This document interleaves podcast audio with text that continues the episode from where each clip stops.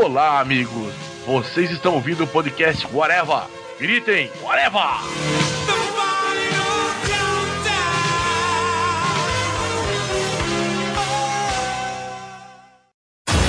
Hela, deusa da morte, invadiu Asgard. E você e eu lutamos recentemente. Eu venci? Não, eu venci fácil.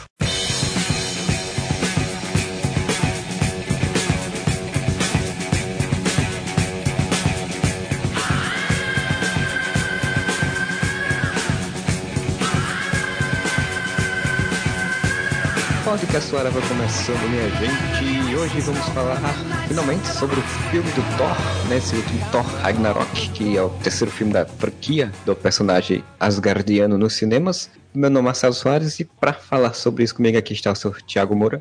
E é o melhor filme do Thor? É o melhor filme do Thor. E o senhor Fernando Fonseca. E o melhor trilha sonora é a Led Zeppelin. Então a gente acabou o nosso podcast aqui, a gente já falou tudo que é. Não, mas desculpa, deixa eu me defender. Falar que é o melhor filme do Thor também não é mento, né? Porque... Não é nenhum grande mérito. Se o filme tem mérito ou não, a gente discute no podcast. Agora, dizer que ele é o melhor filme do Thor não é mérito, né? Por si só, porque todos os filmes do Thor são horríveis. Ah, que é isso. O primeiro até que é até um pouquinho legal, né? O segundo é... não é horrível. O segundo é. O problema do primeiro, para mim, a visão que eles tinham de Thor naquela época é uma visão errada do personagem primeiro Thor é que eles fizeram com um troco de bala, aquela merda, né, cara? Gravaram no Projac, só tem a rua o filme inteiro. a visão que ele tinha para mim tinha que ter sido essa visão de agora, assim. O Thor fanfarrão e sempre fanfarrão, porque no primeiro Thor ele aparece em momentos fanfarrões, mas boa parte do filme é querendo, querendo ser épico, heróico, né? Porque tipo, era o momento da Marvel para isso, né? Não tinha Guardião da Galáxia ainda surgido. Então vamos fazer um, um, um revival aqui dos filmes anteriores para entrar nesse, né? De início, os três principais personagens, a trindade né, da Marvel no cinema, que é o Capitão América, o Homem de Ferro e o Thor, o Capitão América e o Homem de Ferro, eles conseguiram achar muito fácil o tom dos personagens, sabe? A personalidade uhum. certa pros personagens. Que o Capitão América é o super-homem da Marvel, né? O Homem de Ferro é o Robert Downey Jr. Eles acharam o tom muito rápido. E o Thor não, o Thor é, foi o que tu falou. Um ar meio bonachão nele, mas ao mesmo tempo ele tinha que ser épico, ao mesmo tempo ele tinha que ser marrento, no mesmo tempo ele tinha que ser sério, ele, no mesmo tempo ele tinha que ser dramático, ele tinha que ser trágico, e daí ele não ganhou uma personalidade certa, né? E sem contar que você tá exigindo muito de um ator que ele é, ainda era inexperiente, assim, né? Não era. Exato. Você tá botando muita coisa pra ele fazer no mesmo filme que não funcionava. O que acabava criando um problema é que os, o antagonista dele era muito mais interessante do que ele, né? O que a gente reclama em todos os filmes da Marvel, que os vilões são ruins, né? É, não só da Marvel, como DC também. Mas aí o problema é que o Loki hoje ele é o único vilão das duas editoras. Vai, a gente vai chegar na Hela, mas depois a gente fala da Hela. Mas também é do Thor, né? É, pois é, isso que eu falar. Tipo, acaba sendo tudo também a mesma franquia. O mérito, obviamente, do Tom Hiddleston, que é um puta ator, mas é porque o Loki ele tem uma personalidade muito bem definida e muito divertida nesse primeiro filme. E o Thor, ele, cara, eles perdem muito tempo naquele papinho do romancezinho com a Jane Foster. Eles não conseguem desenvolver o personagem pelo personagem. Enquanto o Loki consegue. Ah, você pode ver que na continuação, mesmo problema. O Thor não tem uma personalidade muito definida, assim, tá ligado? Tem horas que ele é mais sériozão, tem horas que ele é mais brincalhão. Ele não tem uma personalidade. E nesse, velho, ele tem a personalidade mais correta, que é a personalidade dos curtas dele morando na, na, na Austrália.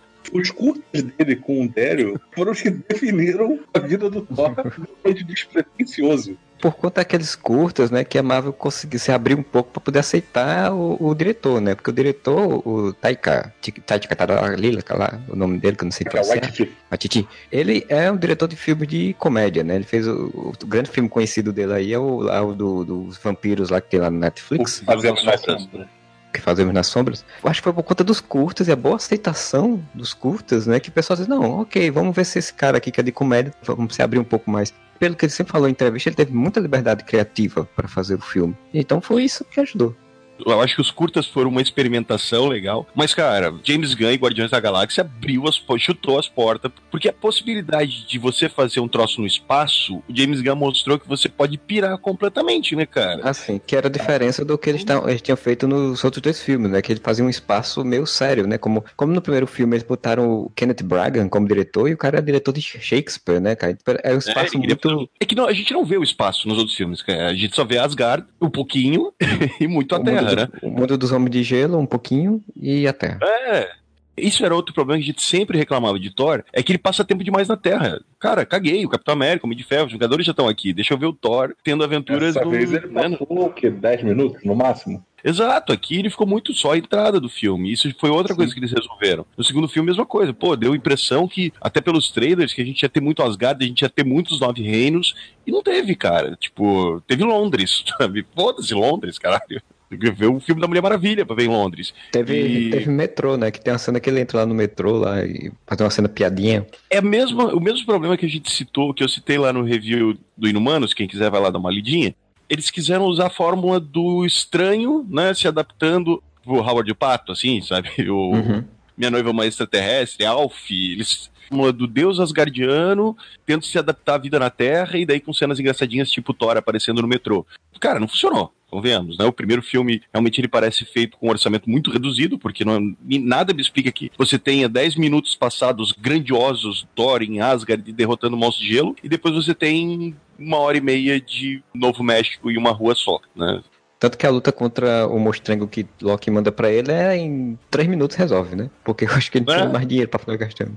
Eu nem lembro como é que se resolve o problema do segundo, pra falar a verdade. Eles ficam lá pulando e lutando e aparecendo de um lado pro outro, sei lá que merda. Aquele filme é, eu, só, eu, eu, só, me lembro que o segundo, eles lutam, parece que no final, no planeta onde o Malekith vem, né? Que eles tinham que destruir o Éter e não sei o que, e o Loki morre, no né? Sombrio. No mundo sombrio lá. E aí Jenny Foster, é, pra poder botar a história no negócio, né? A Jenny Foster é, é dominada, né? Tipo, tem um éter dentro dela e o cara vai matar ela e não sei o quê. Que, por sinal, a curiosidade é que o Mundo Sombrio era um filme que a, que a Pat Jenks ia dirigir, né? A, mulher, a diretora da Mulher Maravilha. E, e ela que ela saiu porque ela leu o roteiro, né? É, ela, sa... ela, saiu, ela falou numa entrevista recentemente, falando que saiu do filme muito porque não deixaram ela fazer a visão que ela tinha. Ela, ela disse que ela queria fazer um Romeu e Julieta, né? Já que era pra ser um filme de romance, né? Porque eles pegaram essa coisa que tinha que ter o romance da Jane Foster com o Thor, porque, enfim, o Capitão América tinha a gente Carter. Não, pois é, mas até vou te interromper porque o, Capitão América tem a Agente Carter, o Tony Stark tem a Pepper. Mas, velho, o centro de nenhum dos filmes desses heróis, no caso, é o romance.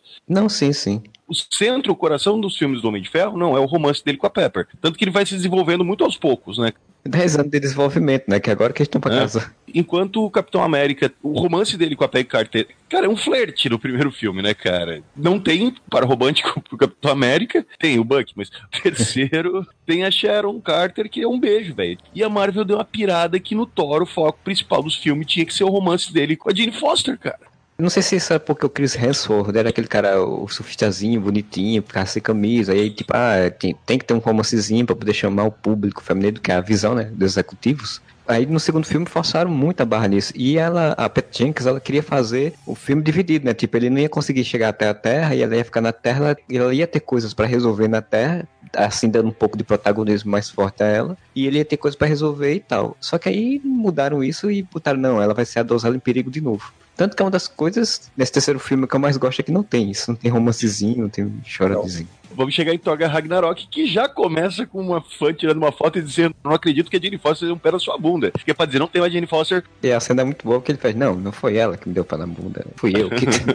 Vou começar perguntando para vocês: Funcionou? Vocês gostaram ou não que Ragnarok virou uma comédia rasgada? Já começa com um cara lá que surtor, né? Que fica lá na, na corrente, roda. Pera, pera um instantinho, deixa eu dar uma volta aqui. Opa, opa, tá chegando. Ah, agora sim, agora eu tô de frente com você começa com ele narrando a história dele e ele narrando pra caveira que tá preso com ele, né? Pra caveira.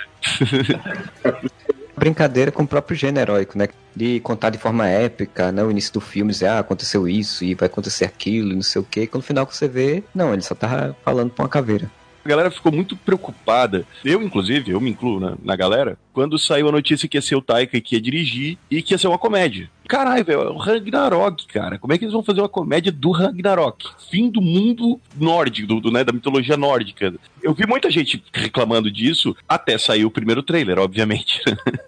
e quando saiu o primeiro trailer lá com, com o Hulk, com Led Zeppelin, a galera pirou Aliás, foda. A primeira cena com música, com a música do Led Zeppelin é foda. Quando ele pega é. uma tela, ele sai detonando todo mundo tocando a música. Eu, eu achei assim, o filme, eu, ele ser uma comédia, para mim não é um problema, assim. Eu acho que em alguns momentos, como é típico dos filmes da Marvel, eles têm uma exageradazinha, assim. Como, por exemplo, essa cena dele girando, a primeira vez que ele fez, eu rio. Aí depois ele faz de novo, e depois faz de novo. Tipo, tá, Mas tu sabe que eu acho que isso é mais do diretor, cara. O Taika tem esse humor meio. Eu, eu tô fazendo aspas com os dedos, tá? Bobinho, no sentido de fazer uma cena que ela vai te deixando rindo de nervoso. O Taika tem muito essa direção. E essa cena, principalmente essa cena que ele fica girando assim, daí ele para. Ah, peraí, peraí, peraí, peraí. Opa, tô aqui de frente de novo. É ele fazendo aqui um humor meio bizarrinho, assim, meio esquisito. Sim, sim, que ele te ser. incomoda ao mesmo tempo que ele te faz rir de nervoso. Agora, tem uma coisa importante que a gente vai falar. É uma comédia rasgada? É. Mas assim, duas coisas. Uma, que realmente Ragnarok lá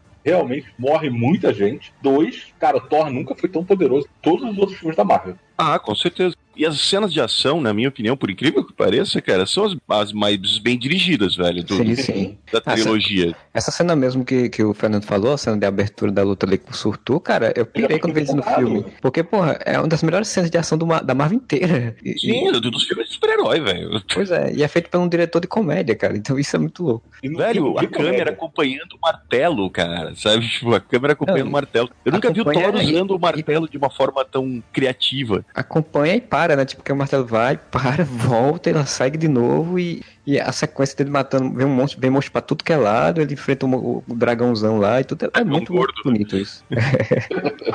Uma das coisas que eu também achei muito boa, que boa parte dos filmes de super-heróis não fazem às vezes, é a trilha que ele usou no trailer, ele usou no filme. Isso achou legal. Sim. Você, você criou uma identificação ali. Quando toca essa música, essa música tem tudo a ver com Ragnarok, tem tudo a ver com, com a história. O Thor. E aí você pensa, porra, será que vai ser que nem os filmes da DC? Ou, ou até mesmo. Tem algum filme da Marvel que eu lembro que, fez, que fez isso também. Botou uma música no trailer, mas foi. Era de Ultron, se não me engano. Então a música do Pinóquio, no final das contas, não aparece. E aí ela aparece, ela aparece logo no início e logo na cena empolgante você diz, ponto, aí tá bom. Aí já, já me pegou o filme, né? O filme já pega você, você diz, agora eu vou. É, essa música ela acabou combinando tanto com Thor que ela virou meio que uma trilha não oficial ou oficial, como é Back in Black ou o Gaiaca, o Gaiaca pro Guardiões da Galáxia, sabe? Sim, sim. Eles conseguiram achar uma música que combina muito com o clima do filme e com o personagem em si, tal qual os outros, os outros dois citados. Isso, pô, é um mérito fodido, cara.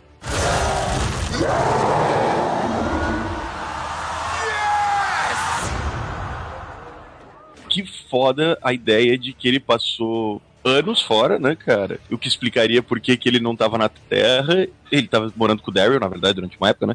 Mas. isso eles não falaram. É, isso aí não foi oficializado. Tem uma coisa boba em Era de Ultron, é aquela cena totalmente desconexa do Thor entrando na banheira do Candiru lá e tendo as visão totalmente conectado com o filme e tal. Velho, Taika vai lá e elimina isso em uma fala, assim, ó, eu passei os últimos dois anos procurando as joias do infinito. Achei porra nenhuma. Deu. Cara, mas assim, convenhamos, né? Ele foi meio incompetente, né? Porque só na Terra tinha bem umas 10 joias do infinito e ele ficou, ele ficou rodando. Mas ele não tava procurando na Terra, né? Ele saiu pra procurar no espaço. Aí tava lá na Tropa Nova 1 e ele não achou. Mas tudo bem, enfim. É, dá pra se aceitar porque, tipo, ele saiu rodando feito doido, né? Do jeito meio abestalhado que Sim. o Thor tava nesse filme. E ele só foi na aventura em cima de aventura. O Thor não prima pela inteligência. Isso é muito, não, é claro, é. né, cara?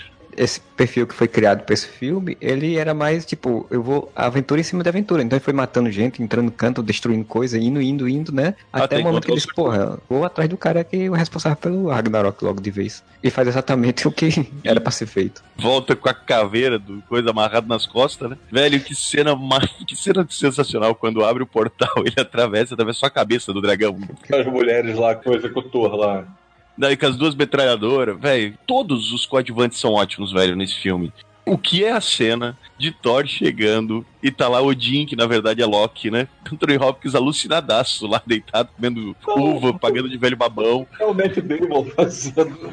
Teatrinho com Thor, Matt Damon, aliás, Loki, Não, Matt, o Loki, Matt Damon. O Thor é o irmão dele que faz Westworld, é o outro Hemsworth lá. Né? É, Thor é o, é o, é o Hemsworth. E o, o Odin sendo Sanil, né? Que é que eu não reconheci quando assisti, cara. Depois que eu, que eu vim ver que era ele lendo, mas tipo, na hora eu não reconheci que era o Sonil coisas que eles resolvem piscar de olhos. Eu pensei, cara, pensei muito assim, quando acabou o primeiro, o segundo Thor, pensei muito, porra, o próximo filme vai ser o filme Thor todo. tentando provar que o Odin não é Odin e o filme todo dessa. Não, cara, resolveu ah. em 10 segundos. Assim, Joga o martelo também, na cabeça. Mas também aquela parada, né? Porra, a solução era ridículo de se fazer, né? Que de repente o Thor aparece depois de anos fora e tal, chega lá em Asgard, cara, ninguém repara que o Odin tá tudo alucinado. Porra, cara, para aí, para, para. Tem uma coisa bem errada aí, né? Mas é o Império, pô. O Império é assim, né? O rei faz o que quer, todo mundo diz, ah, Tava todo mundo pensando que o Odin tava né, gagá já, né, gente? A mulher morreu, o filho morreu. morreu. O outro fugiu, ele endoideceu, né? É, esclerosou. O Odin, ele ficou, você chegou na idade de Silvio Santos, me processa, tá ligado? Foda-se, tô velho o suficiente pra fazer o que eu quero.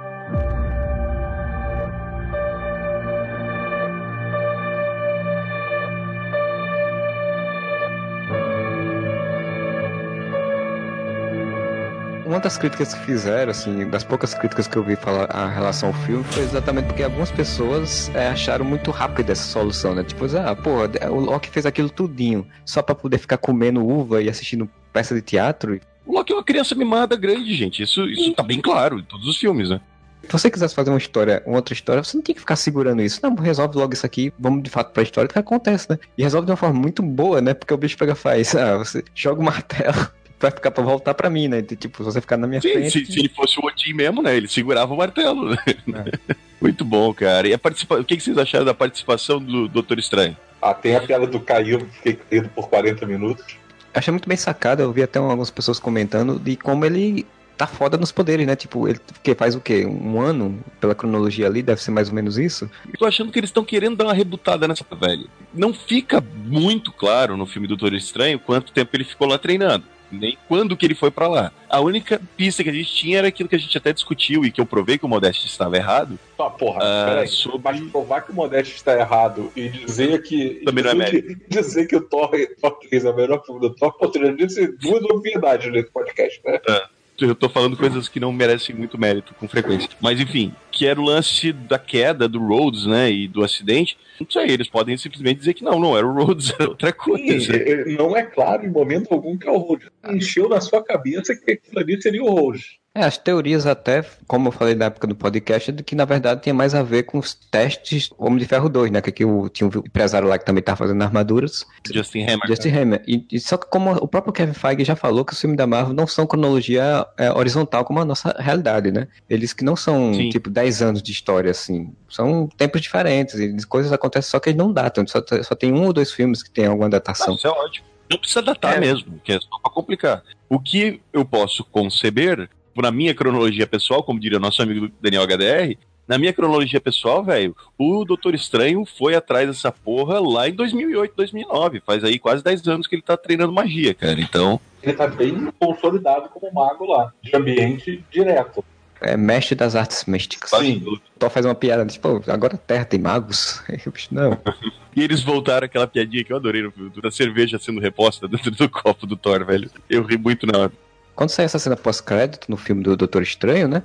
A ideia que dava, ou pelo menos que a, que a gente chegou a pensar, é que, tipo, ah, o Doutor Estranho vai ajudar eles numa, numa missão encontrar é, Odin, e isso seria de fato o roteiro do filme, né? Do Loki Sim. do Thor 3. E aí, não, tipo, outra coisa, resolve isso rapidamente. Em né? algum momento isso tinha passado pela cabeça. Eu acho que sim, eu acho que provavelmente antes, antes de começar a fazer a produção, provavelmente essa era a ideia, né? E, tipo, eles iam atrás de Odin, ter toda essa história de derrubar o, o Loki. Depois que o Thor passou a morar com o Daryl e tudo mudou, Mudaram essa ideia. A participação dele é muito, para mim, é muito pontual e muito bem feita, cara. O conecta com o resto do universo, faz uma série de piadas, que obviamente é uma comédia, a gente ia ter uma série de piadas. As piadas não ficam forçadas e eu gostei de criar essa interação, porque eu ainda defendo unhas e dentes. Por favor, Marvel, faça um filme dos, dos defensores de verdade. Só que daí você troca, né? Não tem surfista prateado. Coloca Thor, Hulk, Doutor Estranho e mais alguém faz um filme desses quatro, cara. Bem, não tem surfista prateado até agora. Trocava pelo Adam Warlock fácil dá para você fazer crossover de personagens de uma forma legal, que fica legal, né? Porque o Guerra Civil era briga, né? Era, era guerra. Então era, era outro tipo de crossover. Esse não, um crossover de comédia. Então, tipo, você juntou o Thor e o Hulk, aí já juntou o Thor, o Loki e, e o Doutor Estranho, e já ficou legal a dinâmica. O Doutor Estranho já conhece o Thor, já ficou meio que, ok, nós não somos amigos, mas nós podemos fazer negócios e tal. Então já criou uma dinâmica muito boa para crossover, que, e no futuro é, que é o que vai ser, né? Eu sempre tive a teoria quando fosse chegando numa fase como tá agora, né? Nessa fase 3 da Marvel, velho, dá pra fazer muito filme de Marvel Team Up, tá ligado? Como teve o Marvel Team Up Homem-Aranha e Homem de Ferro, né? Dá pra tu fazer isso pra caralho, cara. Dá pra brincar com isso pra caralho. É o sonho de todo nerd, velho. É tu ver os heróis se encontrando no cinema. Por que não? Daqui, daqui um pouco você tem o Marvel Team Up Homem-Aranha Capitão América, o Marvel Team Up Doutor Estranho e Pantera Negra, sabe? Tipo, deixa a galera pirar esse parque de diversões gigante que eles têm. E o legal é que eles usam, inteligentemente até agora estão usando, filme de, específico de um personagem para fazer isso. Não precisa você estar tá fazendo filme com o nome dos dois heróis, né, por exemplo. A não ser Homem-Formiga e Vespa, né? Mas aí é uma, era uma evolução natural do, da não, franquia. Sabe do jeito certo. Porque assim, pegaram toda a questão do Hulk, foi para outro planeta, caiu da Terra no, no final do Vingadores 2, juntou com o Thor, que estava no espaço, para eles poderem se encontrar. Esse encontro do, do Thor com o Doutor Estranho ele faz todo sentido, já que o, o Loki é um feiticeiro. Faz muito sentido que o, assim que ele pisou na Terra, o Doutor, o Doutor Estranho tem que ser o primeiro cara a, a ligar o alerta. Tipo, opa, peraí. É, o, o Loki invadiu a Terra, né? Destruiu monte de coisa. Filha da puta tá aqui de novo, né? Exatamente. Não, e o legal é que quando, eles, quando ele libera o, o Loki, né? O Loki faz, você se acha um mago, não sei o que. A cara do, do Cumberbatch é ótima. Ele já ah, vai tomar no cu. Ah, não, ele gira o negócio, ele só puxa os. Vai, vai, vai, vaza os dois. vai para aquela cena que o chroma key tava foda, o chroma key tava uma bosta, né? Lá em cima do morro lá. Da... Sim, Eu esqueci onde é que é, na Normandia? Na, na Noruega, não? Noruega. É que é e... é nórdico, né? Vem de lá. O Odin da baixa, né? De uma vez por todas, vira purpurina. Cara, é curioso, deixa eu só, só fazer um adendo, porque assim, a ideia original do filme tem até uma, a foto, né, do, do Odin todo mendigão e louco, né? Porque assim, a história que a gente viu lá no final do Thor Mundo Sombrio, que o Odin o Loki Apareceu, né? Ele desapareceu e o Loki tomou o lugar dele, tipo, aí depois o Loki vai dizer que tinha deixado ele em algum local, né? Tinha deixado ele na Terra. A ideia pelo original era que é, o Odin estaria vivendo como um mendigo na Terra, sem memória, né? Sem se lembrar de quem era por isso que ter essa coisa do Doutor Estranho ajudar eles a encontrar, porque o Odin estaria pelo mundo. Até no trailer, né, tem a cena deles enfrentando Hela no, num beco de Nova York. cidade, né? Exato, porque exatamente eles encontrar a mesma coisa, a mesma ideia de eles encontrar o, o Odin, só que num beco de Nova York, vivendo como mendigo e esclerosado, sem lembrar de ninguém. Provavelmente ia se lembrar dos dois em algum momento, iria morrer, e aí Hela surgiria, né? Eles fizeram uma, um corte do filme e exibiram para um público teste, o público não agradou, não gostou do filme, porque disse que o primeiro ato dele muito comédia, com muita comédia, e todo o segundo ato e terceiro muito drama, muito exagerado. E aí eles resolveram, ah, então vamos aumentar o número de piadas, de, de comédia, e vamos tirar essa parte que fica muito pesada, do Odin como um mendigo, né? O chroma aqui tá uma bosta, tudo tá uma bosta, mas pelo menos assim, foi uma coisa boa, porque eu gostei mais dessa visão do que se fosse daquela outra dele mendigo. Ah, certamente, certamente abre umas possibilidades pro final do filme, que é aquele papo do Jim falando pro, pro Thor que Asgard não é um lugar, que Asgard é um povo. Aqui poderia ser Asgard, óbvio, ficou meio óbvio para mim que se a nave conseguir chegar aqui, né, se passar pelo Thanos, vai ser ali na Noruega, Nova Asgard. Né? Que se aí faz um link muito interessante com o HQ, porque quando teve o Ragnarok nas HQs aconteceu exatamente isso, né? O Thor conseguiu ressuscitar Asgard e ele surgiu como uma cidade suspensa no meio da Europa, ou dos Estados Unidos, no meio dos Estados Unidos, em algum de, no deserto americano. E aí ele foi atrás de. A, o arco do Thor era ele encontrar todos os Asgardianos, os deuses Asgardianos que ressuscitaram, só que ressuscitaram como humanos sem se lembrar. E ele tinha que sair acordando todo mundo. Desmond na, na última temporada do Lost. É, por aí. Ah. aí, tipo, aí cria um link interessante, né? Que se quiserem manter o futuro da história, né? E sobrar algumas guardianos vivos, eles podem fazer isso e aí segue com a história de Thor de outra forma, né? Com outro personagem, Sim. fazendo o papel que era de Thor e tá, enfim. Isso a gente vai falar no final, mas sobre a renovação de contrato do Thor tem muito a ser dito. Mas e a Hela? É, os... E a Hela que fica lá detonando tudo? Chega com, com o esplendor da cabeça? Ela chega sem esplendor, ela chega evanescente primeiro. Ela só pega o esplendor quando destrói o martelo. Quando o bicho vai pegar, é esplendor. Tacou o esplendor, fudeu. Vai se fuder, Kate Blanchett, cara. Alguém dá um, todos os Oscars pra essa mulher, velho. Que mulher foda. Mostra que tá se divertindo no personagem. Conseguiu dar uma característica muito própria a, a ela. Que é um, um, personagem que, assim, tá lá nos quadrinhos, mas não é tão, né, tão... Não tem um público, não tem um pessoal que diz, nossa senhora, eu queria ver a Hela, não. Mas agora Kate Blanchett deixou todo mundo com vontade de ver mais dela, né? Porque ela é. fez muito bem. Cara, que troço foda que ela faz meio louca, meio, sabe? Com a feiticeira. É cruel pra cacete, tá ligado? E já, ela já chega Daenerys, né? Conhecem a Ju? Que Ju? A Joelha, filha da puta. uma coisa que me incomodou na ela não é dela, mas na verdade porque assim, a história dela é, é muito por cima, assim. Eu senti falta de, em vez de só falar, ver o que acontecia. É, e ver ela atuando com o Anthony Hopkins, né, cara? Que não, não atuaram. Ah, junto. isso seria foda, é verdade.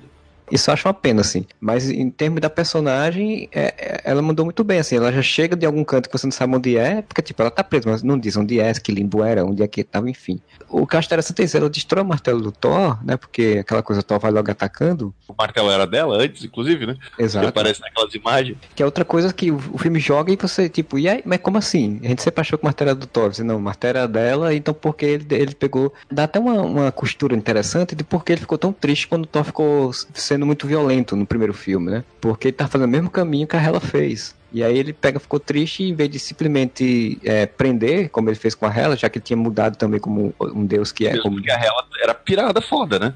Eu achei legal o negócio da Hela mostrar que o Odin também era um baita de um filho da puta, assim. Ele era um. Na verdade, ele é um péssimo pai, né, cara? É, o, que inclusive prova que eu estava errado e não era lógico que o teu Loki era o Odin, que o Odin fazia tudo aquilo é, que ele tava plausível. É, provavelmente a personalidade Odin, Loki Odin era a personalidade antiga do, do Odin, né? É, o Odin ali. O pai, né, cara? Expulsou o filho, o filho foi lá, né, brigou com os gigantes de gelo, expulsa o filho daqui. O outro filho foi tratado que nem um cachorro a vida inteira, tanto que virou vilão. A outra filha ele trancou na puta que pariu. O cara é um péssimo pai, velho. O Odin é sempre complicado, né? Até em Deus americano a gente vê lá como é que é esse processo também. O que eu acho legal disso, assim, que, tipo, dá a entender porque ela disse, né? Ele é um hipócrita, né? Tipo, ele fez aquilo tudo, conquistou nove reinos com guerra e, e destruição e depois ficou de hipócrita querendo pagar de bonzinho. Mas é interessante porque, tipo, é um amadurecimento, né? Ele provavelmente era um Odin mais novo e mais sanguinário e depois é um outro Odin, né? Não disse se a mãe do Thor é a mesma mãe da Hela, né? Também não fala isso, a gente não sabe não, se são... acho que não deve ser, né?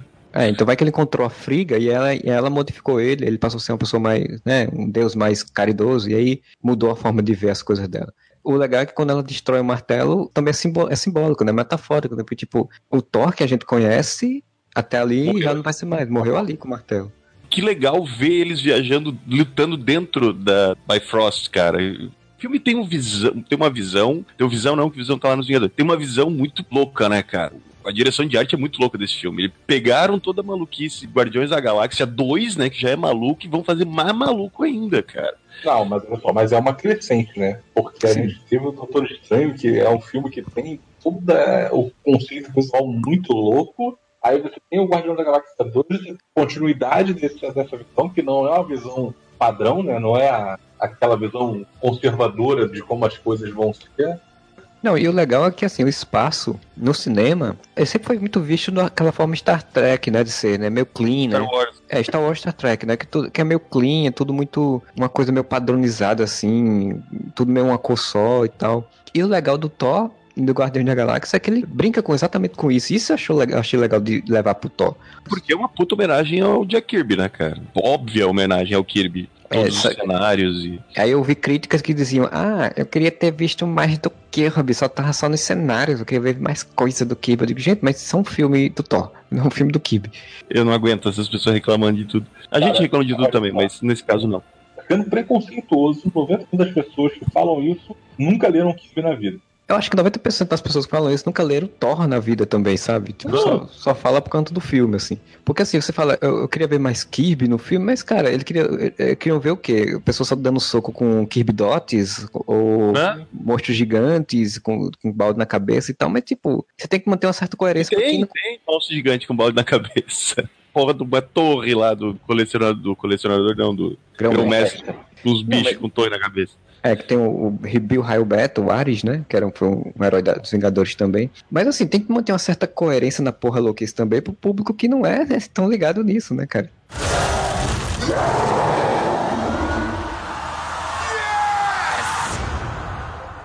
E chegando ali em Sakar, né? O que vocês acharam, já que a gente falou da saída da Jane Foster e a substituição de Jane Foster pela Valkyria? Valeu a pena ou não valeu a pena? Ela valeu. Caralho, eu quero muito mais Valkyria, velho. Eu ela não é uma donzela em perigo. Ela é uma donzela que impõe perigo. Derrota todo mundo que estava enfrentando o Thor, né? Bêbada. Bêbada, Bêbada. exatamente. Sai da nave. Aquela cena é muito boa. sensacional. Eu gostei muito da Valkyrie, mas me incomodou um pouco porque ela acaba sendo um pouco estereótipo da mulher fodona, que mulher pra ser fodona tem que ser daquele jeito, sabe? A Sarah Connor é assim, e tem outros personagens do cinema que são assim, tipo, bruta, aparentemente não tem sentimentos, que bebe pra cacete. Mas tudo bem, eu entendo. Isso é o. o é, digamos... eu, mas assim, Marcelo, concordo contigo, mas por outro lado, se você pensar nas mulheres fodonas da Marvel, todas elas têm esse perfil Beres, tipo, Melinda May, sabe?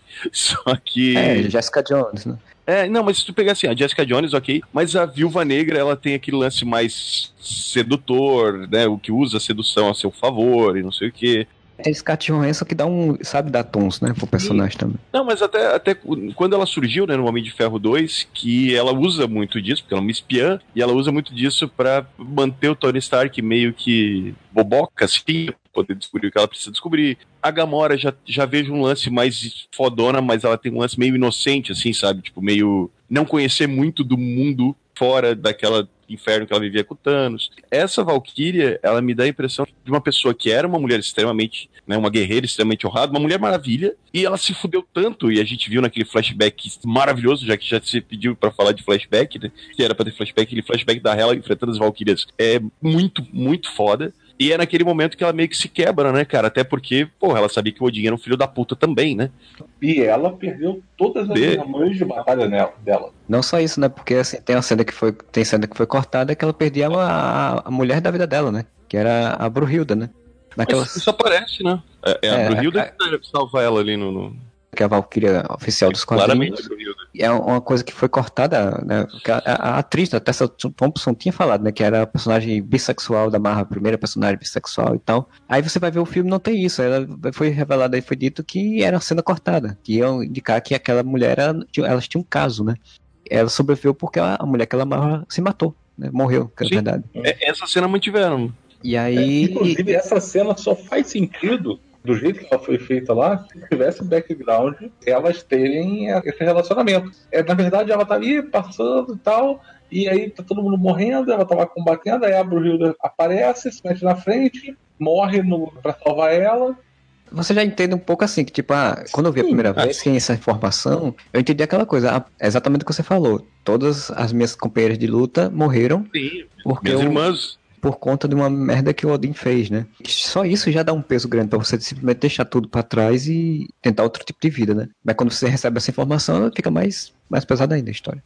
Adorei a personalidade dela também. Ela é sarcástica, velho. A Jessica Jones também é. A Jessica Jones é mais vida é uma merda, nada vale a pena, sabe? A Valkyria, ela é uma sobrevivente, né, cara? Ela tá lá se fudendo, ela é sobrevivente. E se eu não me engano, eu, eu, eu, vi em algum canto falando de easter egg de que o nome que dão ela lá, que tem um nome lá que, de, que dão, né? Coletora, não sei quanto, sei quanto. Que o número seria o número da, da primeira edição de Thor que, ela, que a Valkyrie apareceu. Eles adoram fazer esse, esse tipo de, de easter egg. E é interessante, né? Porque o Loki e Thor caem da, da Bifrost lá, os dois caem no mesmo local e um cai duas semanas antes do que o outro. Quando ele chega, ele já vai sendo preso e aí ela já chega, derruba todo mundo, leva ele, corta o cabelo dele com o Stan Lee. É, é uma cena muito Boa. Aquele cortezinho de cabelo funkeiro, tá ligado? Que chega a ter um, uma falhinha assim. É, ficou muito maneiro, cara aquele equipamento que o Stanley usa para cortar o cabelo, se não fizesse um caminho de rato naquela cabeça, né?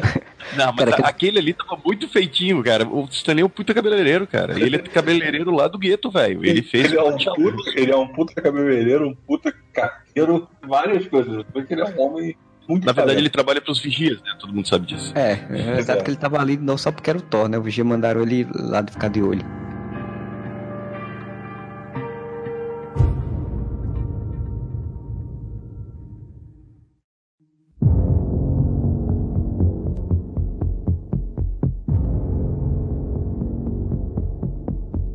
E é aquela cena, estilo Disney, do Thor preso na cadeira, passando por, pelo troço explicando quem é o grão-mestre, o que, que é sacar, velho. Para o grão-mestre, ele é engraçado demais, porque assim. Que humor, que humor é desgraçado. É depois dessa apresentação, aí o grão-mestre pega, usa sua vara de derreter, aí derrete um cara lá. O irmão dele. É, derrete lá o irmão dele, E aí, daqui a pouco ele ah, joga pisando nele, o cara tinha derretido, escorrido assim. Do... As reações do Thor são muito boas. Quando, primeiro, quando para o trenzinho, né? Que você chegou, ele ah, corta, tá todo mundo olhando pra ele sério, que ele tá parado num lugar assim, né? Enquanto o cara tá derretendo, velho. O Chris Hemsworth tá muito hilário nesse filme, velho. Outra coisa também, né, que não usaram isso antes, porque também ele não tinha feito comédias ainda, né? Quando foi seu Thor. E essa veia cômica dele começou a surgir depois, né? Apareceu um Caça-Fantasmas, principalmente, que ele faz um secretário lá das Caça-Fantasmas e, cara, ele ganha um filme, né? Fazendo um secretário burro secretário burro que tá contratado porque é bonito. Ele tá no Férias Frustradas, novo é. também. E, e, ele tá no Segredo da Cabana também, que é um filme do, do Joss Whedon também. Ah, eu tenho essa merda aqui, ó. ah, essa merda não, porque esse filme é muito maneiro. É legal pra Não, essa merda eu, eu tenho o DVD aqui, tá na minha mão. Sim, esse filme é foda, recomendamos. Ele faz um, um louro burro e fortão. É um papel muito bom que serve pro Chris Hemsworth, cara. Louro, burro, fortão engraçado. Essa cena do, do, da chegada ali com, do grão-mestre tem uma coisa que eu uma dúvida que eu queria tirar, assim. Eu, se, eu, se eu entendi errado o que foi. Eu entendi que o grão-mestre criou a sacada. Assim, tipo, ele caiu lá, não existia nada, e ele criou, não foi? É, o Grão-Mestre tem, pelo que ele falou ali, muito, muito, muito. É que ele falou: ah, aqui o tempo passa diferente. Se fosse em outro lugar do universo, eu já, já seria morto. Quer dizer, ele tem milhares de anos, provavelmente, né? É porque e... a animaçãozinha mostra ele caindo e logo depois o planeta sendo criado, assim. Então eu imaginei que fosse ele que tivesse criado aquilo. Mas é, também não fica é, claro é, se ele não existia tem... ou não. O que fica claro, e isso eu gosto muito, era uma coisa que eu queria frisar para falar aqui no podcast, é que tanto o grão-mestre quanto o colecionador vários outros seres que nos quadrinhos são tipo deuses onipotentes, quando eles são adaptados para Marvel, eles não são esses deuses onipotentes o grão-mestre nem o colecionador tem aqueles poderes de manipulação de realidade que eles têm nos quadrinhos. Sim, graças a Deus. Graças a Deus. Então eles deixaram isso para um grupo muito específico, talvez, de personagens, como é o Ego, né? Ia ficar muito oh. genérico, né? Toda hora ia ter um cara super poderoso. Então você, o que é que você faz? Você, quando vai ter um vilão foda, como o Ego, como o Thanos, né? Que são de fato ameaças, aí sim, eles têm superpoder mega ultra de mexer de realidades e tudo. Quando não é, você só faz mostrar o quanto aquele personagem é ridículo, né? Eles têm ele é, poder, ele... mas eles são ridículos. É, ele tem o cajado que derrete pessoas, que é o único poder que eu vi ele ter. Mas ele. Né, é um, e a imortalidade. Pô, ele ia se fuder se encontrasse com a Hela na frente, por exemplo. Que a Hela tem os poderes massa que a Hela tem o poder, ele lança faca louca, né? Sem parar. A interpretação do Jeff Goldblum, o que, que é aquilo, velho? Eu li que Taika, né, ele tem essa mania do um jeito de fazer direção de improviso, né? E dizia, ó, a essência do que a gente quer fazer é isso, a mensagem é essa da cena, e aí você improvisa o diálogo aí. E, tipo, aí era ele tá fazendo ele mesmo, né? Tipo, improvisando as piadas do jeito que achava mais de é, acordo. O Taika, tinha que colocar a Tata Werneck, então, no, no filme do Thor, né? o Loki, né? Quando você descobre que o Loki tá ali há muito tempo, já tá amigo do, do Grão-Mestre, pô, me ajuda. Aí eles repetem a, pi, a piadinha do Vingadores ao contrário, né? Ah, você conhece esse cara, não sei o quê. Aí o, o Thor fala, ele, he's my brother. Aí o Loki, adotado. Ali era queimação de filme. Não, o, o legal é assim, porque 10 anos de história, né, de cinema, os caras já, já podem fazer piadas com eles mesmos, né? Porque Sim. tem duas piadas dessas, né? Tem outra piada nesse momento e a piada da luta, né? Do Hulk e do Thor que o Loki fala a mesma coisa, né? Tipo, Exato. veja como é, essa é bom essa porra. É, faltou o chupa, como é que é? É, porque, porque o, o, Hulk faz a mesma coisa, né? Pega o Thor pelo pé e bah, bah, bah, e o Loki levanta, viu como é bom, seu filho da puta. Isso é legal, né? Porra, 10 anos de história. Mas a gente não pode ir direto pra luta com o Hulk sem falar de um dos melhores personagens do universo Marvel, que é o Korg. Olá, meu nome é Korg. Quer me ajudar na minha rebelião? Eu li do, do Taika falando que é, quando eles pensaram em botar o Korg, né? Tipo, eles pensaram exatamente em subverter o clichê, né? Porque o cara, tipo, é um monstro de pedra gigante, forte, e, tipo, seria o quê? Coisa, né? Tipo, sair batendo nas pessoas, somente isso. Ele não. Tem que falar com uma voz assim, né? Normalmente é. o cara fala com a voz. Quem é que dá a voz do Korg? É o diretor. Ele fez o adaptação de, de movimento também. Tem umas piadas ótimas, velho. Quando o Thor fala: Não, mas como é que você não pode derrotar o campeão? Você é feito de pedra. E ele, ah, de pedras que né, não são invulneráveis. Aí cai uma pedra, ele só, olha, cai mais uma. Pedras quebram, né? E tem um amigo dele, como é que é o nome do amigo dele? O, o bicho que é Doug. tipo inseto? O Doug. Ah, o... Não, o Doug é o que morreu. É o que morreu. Que é um ótimo nome para um alienígena, Doug. eu vou vencer o, o campeão do grão-mestre. Ah, o Doug também falava isso. Cadê o Doug? Ah, é, o Doug morreu. Não, e esse personagem, né, se não me engano, tanto o Korg quanto o outro, o Insetzinho, estão lá no, no, na história do Hulk, né, do que ele... Planeta, planeta, planeta Hulk, tipo, eles são lutadores lá. Eles só mudaram algumas coisas, mas eles são também... Algumas coisas, só subverteram tudo, né? É. nessa cena deles, do encontro deles dois, tem uma coisa muito interessante, que é a coisa de explicar sem explicar o que é aquele planeta, né? Porque tipo, ele vai fu tentar fugir e ele faz uma curva, né? Ele dá, ele dá, um giro e ele diz, mas pô, mas eu não passei por nenhum canto. E, tipo, é, mas é assim, esse planeta é esquisito mesmo. Nada faz sentido. O que faz é. sentido aqui é o que não, é, não faz sentido. É isso, é isso, cara. Não, não precisa de explicação de o que, que é essa cara, velho. Aquela maluquice ali mesmo.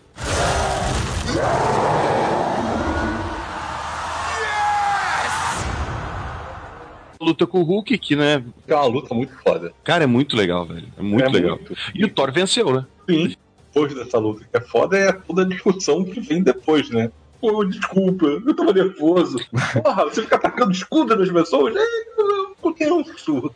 O mais legal da luta é que, assim, a gente tinha visto aquele trecho no trailer, né? Ela é bem maior do que eu imaginava. Eu achava que ela ia ser mais curta até. E é muito inventiva na Sim. questão da ação, né? Como a gente já tava falando, né? Porque os caras conseguiram usar várias coisas, vários recursos aí e utiliza bem os coadjuvantes que estão assistindo. Até a Valkyria tá lá, ela tem reação ao que tá acontecendo. Isso é muito legal. No trailer eles fizeram umas, umas trucagens muito boas. Porque no trailer não tem o raiozinho, né? Brilhando dele, quando ele, vai, quando ele, vai, pular do Hulk. E aí no, no, filme tem isso aí e isso dá um bust na cena. A cena fica muito mais bonita, assim. Eles nos pouparam muito de spoilers no trailer, né, cara? Eles tiveram uma preocupação muito legal de não entregar nada do filme no trailer, assim, nenhuma surpresa. É, Essa dos raios é uma delas. Inclusive na, no trailer que saiu na D23, né? Que foi tipo antes, foi em meio do ano trailer de Guerra Sim. Infinita, né? E que o Thor aparecia com os dois olhos, né? Quando ele encontrava Sim. os Guardiões da Galáxia, da Galáctica. Não, ele aparecia é com dois olhos. O trailer também tinha a cena dele com dois olhos na parte final, quando ele é o Deus do Trovão lá. E também não. Cara, eu sou contra mudanças de trailer pro filme, mas sou a favor quando é pra não revelar coisas. Não, isso, isso é muito importante. Isso, isso, isso eu acho super válido. Roger Scott contou o trailer faltando, sei lá, um monte de meses ainda pro filme e aparece um monstro gigante que vai ser o vilão do final do filme, né? Mas tudo bem. Exatamente, sendo que era pra ser uma luta entre os dois heróis. Dos dois heróis, nenhum dos dois é herói. Enfim, Sim. uma coisa que eu achei legal, velho, é a evolução do Hulk. Se a princípio te causa um estranhamento quando você tá vendo lá o Hulk dentro de um quarto, o Hulk pelado, né? O Hulk tomando banho. a cena do, a cena do Thor pelado, pelado assim, ele tá com a cara. Nunca mais vou conseguir tirar essa imagem da minha cabeça. Trozomba do Hulk gigante. e como o Marcelo falou, o Hulk agindo meio como uma criança, né? E falando muito, pode causar um primeiro estranhamento. Eu vi muita gente dizendo, ah, olha só, agora o Hulk fala, como é assim, não sei quem. Velho, isso é explicado muito, muito bem quando. Isso, cara, é bem dramático, se tu parar pra pensar, que é quando eles conseguem o Bruce Banner de volta, né? Que é naquela cena sensacional dentro do Queen Jet. Vê a... Temos mais uma Vingadora no filme, que é Viúva Negra aparece no filme, né? Deixou o pro Banner e ele volta e ele fala que ele ficou dois anos transformado, cara. Assim, ele não lembra de nada e, cara, imagina, velho, isso é muito dramático pra um filme de comédia. Tu dizer que o cara é, é quase o fragmentado lá, sabe? O final dois anos mesmo. Isso seria um filme inteiro do Hulk só, né? O cara faria um filme inteiro só com essa, esse drama, né? Sim o que isso também explica o Hulk ter evoluído, cara. O Hulk antes ele só saía quando o Bruce Banner estava em perigo. E dessa vez não, ele ficou dois anos vivendo como Hulk. Velho, com dois anos ele aprendeu a controlar mais a raiva dele, ele aprendeu ah, a falar, ele aprendeu a. E o Hulk nos quadrinhos, ele não é só Hulk esmaga e. Uh, uh, não tem várias fases, inclusive, que ele se comporta daquele jeito, ele é praticamente uma criança. Bom, o Hulk já teve fase em que ele era cinza e, e espertão, né? Que era sacana e tal. Você contar assim, que a gente já sempre tinha visto o banner várias vezes. Então você dá, você dá espaço para desenvolver o Hulk, que é uma coisa que ninguém imaginava, né, que fosse desenvolvido. E desenvolve bem, porque tipo, ele vira um personagem carismático, cara. Ele é divertido, ele com a, com a Valkyria lá brincando e tal, e ele chamando ela de, de, de garota, garota raivosa. No, na legenda parecia Moça Brava. Dublado é Garota Raivosa, o negócio é, assim. Raivosa. Moça e, tipo, Brava é bem mais legal. E, e, legal porque, assim, tipo, ele, o negócio dele é ser raivoso, ter raiva, ela também é raivosa e tal. Então, tipo, gerou uma dinâmica interessante de grupo, assim. E, e sem contar que ele é um louco, né? Que o, o Hulk, o Thor foge e ele vai atrás, feito doido. Amigo, não deixa Hulk.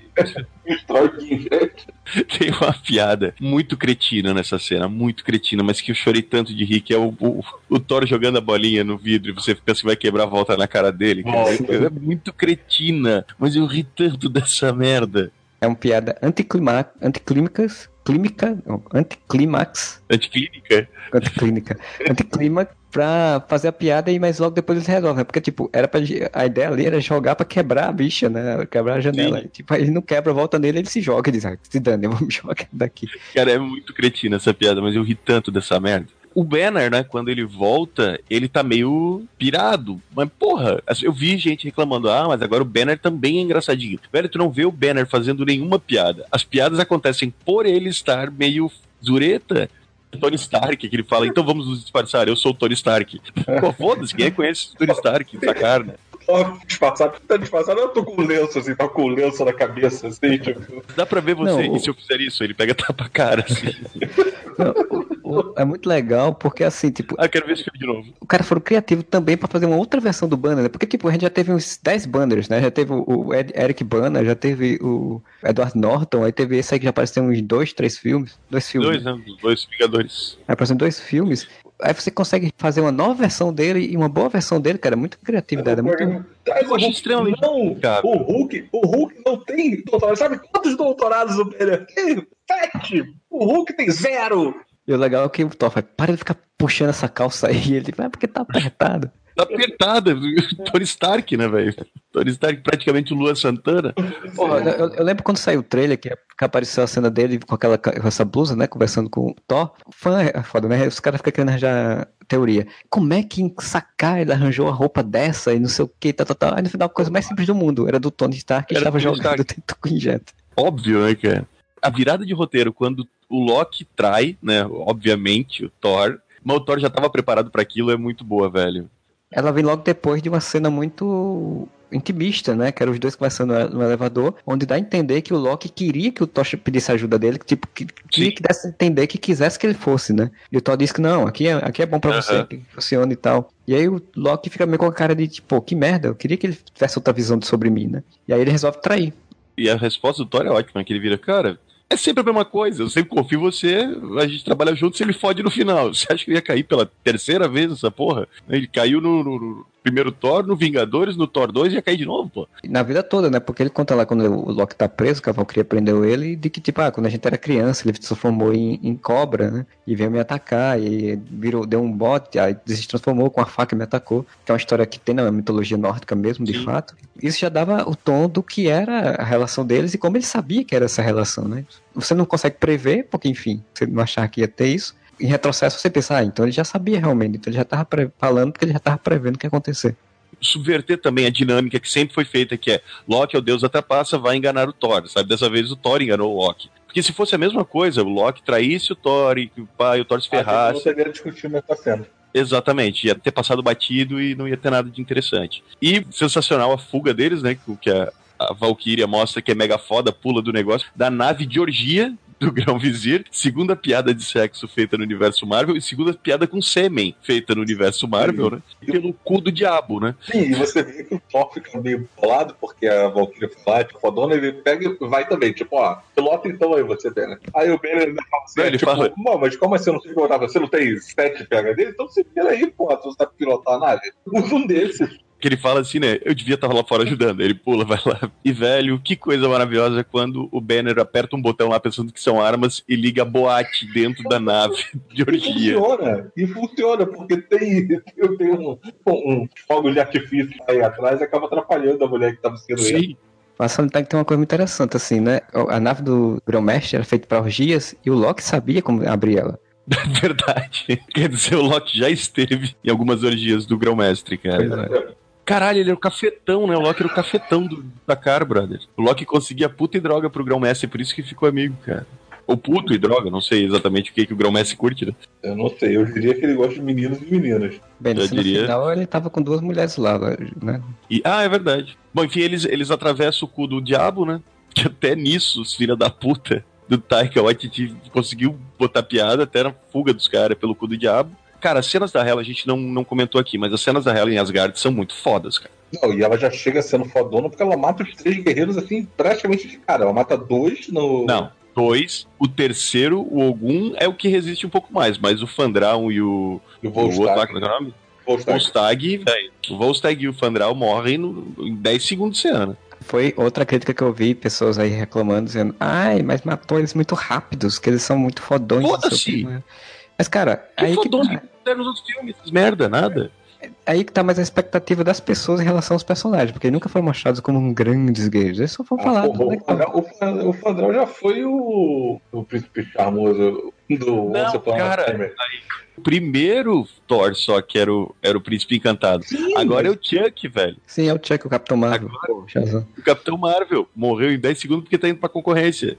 Sim. Então, Assim é a forma que você mostra como a personagem é forte, né? É, ela derrubou dois deuses fodões e matou três guerreiros que são considerados os grandes guerreiros de Asgard muito facilmente. Então você mostra como ela é forte. Então eu não achei. Claro, eu gostaria de ver mais desses personagens. Ela gostaria, Ela mas. matou o exército inteiro de, de Asgard, né, cara? Não matou, tipo, três guerreiros só. Ela matou o exército inteiro de Asgard. Sozinha. É Sif. Sif não Pois é, foi colocado em entrevistas. A atriz até falou que tinham chamado ela, mas chamaram muito em cima da hora, porque ela tem uma série, né? A Blind Spot. Ela tem uma série lá que tá na segunda, terceira temporada, sei lá. E aí chamaram ela muito em cima da hora. E aí acabou que ela não tinha, mas não conseguiu ter agenda pra gravar. O problema pra mim é que no filme tiveram nem a bondade, sei lá, de em uma frase dizer o que aconteceu. Porque podia muito bem ter dito, olha, assim como o Randall está sendo perseguido, ela podia ter sido exilada por Loki, né? Ela desconfiou e ele exilou ela pra algum canto. Pronto, e era Ah, velho, num outro filme que ela puder participar, ela fala: Nossa, ainda bem que eu não tava lá em Asgard, que eu tava fazendo férias em Miami Beach, cara. Ainda bem que ela tava na Terra, né? Porque ela veio pra Terra uma vez com a gente da Shield. Veio, veio, encontrou os agentes, tá cheio de tudo aqui. Ah, é, na, na Lorelei, não é? Derrotou a Lorelei, não a do Gilmore Girls, a irmã da, da Encantor. Que morgue. Eu achei muito legal como ela vai facilmente tomando Asgard. Na minha cabeça eu ficava vendo aquilo e dizendo, porra, tá, não, beleza, o Thor e o Loki, ou o Thor vai voltar, mas porra que ele vai fazer, né, cara? Essa mulher tá. Só sobrou lá o, sei lá, os, os camponeses que o Randall tava escondendo lá no quartinho dos fundos. A Hela chama lá, o cara, o executor, ele tem uma participação bem pequena, mas eu acho muito boa, velho. Do, não, não, não, vou trabalhar pra você sim, só não me mata, por favor, né? Ele é muito merda, né? Ele é muito merda. Ele, ele só queria ser alguém, mas ele é um merda. Fosse um flashback, seria mais interessante, velho. Mas a Hela detonando a Capela Sistina lá do, do Odin, e que tem uma pintura por baixo, velho, Ah, que sim. mostra o Odin com o elmo da Hela e tocando terror na porra toda. Até porque ele não pintou em cima, né? Ele fez outra troça em cima. Ele podia ter. Ô, raspa essa pintura aqui. É pra economizar no gasto. Mais fácil fazer um do que pintar e ter que fazer de novo. Aquele viu que tentaram fazer lá, aquela re- restauração da figura de Jesus que parecia. Ele ficou meio bolado, porque eu prefiro uma outra por tema. Eu até entendo porque assim não tem um flashback, porque é só ela falando e porque mostra a Capela Sistina, ela destrói e tal, pra correr com o filme, para o filme não ficar é, arrastado, né? Assim, tipo, poderia ficar um pouco arrastado se você fosse mostrar um flashback, contando a coisa e tal, tal, tal, tal, poderia arrastar um pouco. Isso é uma preferência minha, na verdade, porque eu gostaria de ter visto. Mas eu entendo que o filme eles fizeram assim pra poder correr, até porque ela tinha um plano, ela tinha que destruir o negócio embaixo e pegar o exército de mortos-vivos, né? Lembra que a gente falou que em Liga da Justiça eles, em muitas frases, eles resolviam cagadas anteriores, né? Ou tentavam, né? Reticonizar decisões que eles se arrependeram de ter.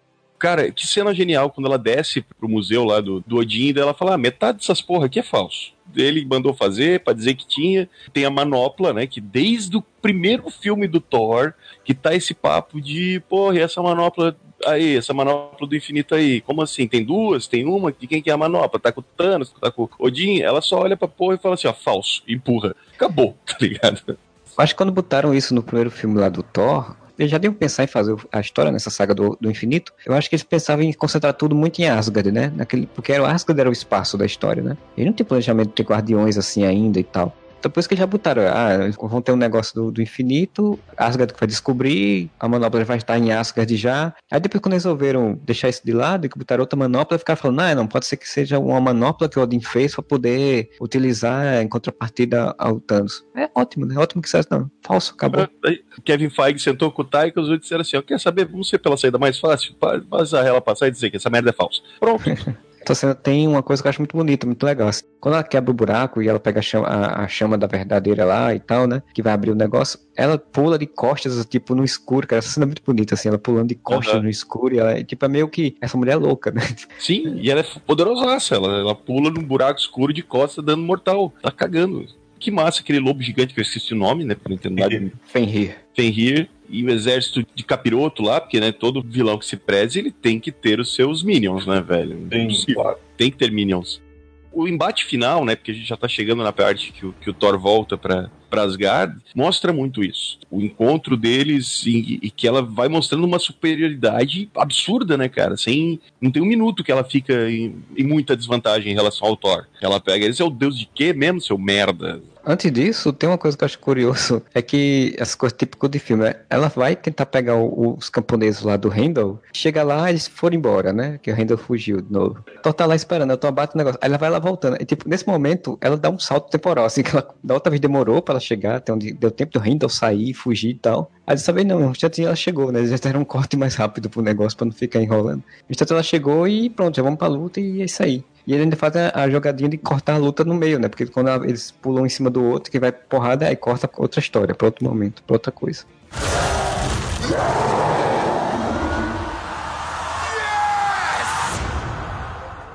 É outra série cretina, muito, uma piada muito cretina, que eu ri muito. Porque fica a Valkyrie o tempo todo falando pro Banner, né? Ah, eu te conheço de algum lugar. De onde que eu te conheço, porra? Ele, não, não sei, esse aqui. Ah, mas tua cara é meio estranha. Aí ele fala assim: agora você vai lembrar de onde você me conhece. Aí ele pula da nave, como é o clássico, a gente já viu em alguns filmes o Hulk pular de algum lugar, né? O Bruce Banner quer pular de algum lugar e cair lá embaixo do Hulk. E se estabaca na porra da ponte, velho. Eu ri tanto dessa piada cretina, cara. E daí ele só vai virar o Hulk depois. Cara, mas eu fiquei com aquela coisa, porque o filme da Marvel eu sabia que não ia acontecer, mas ali eu ia dizer, pô, o Banner morreu, né, cara? Porque se quebrou-se é, não, todinho. Morrido, né?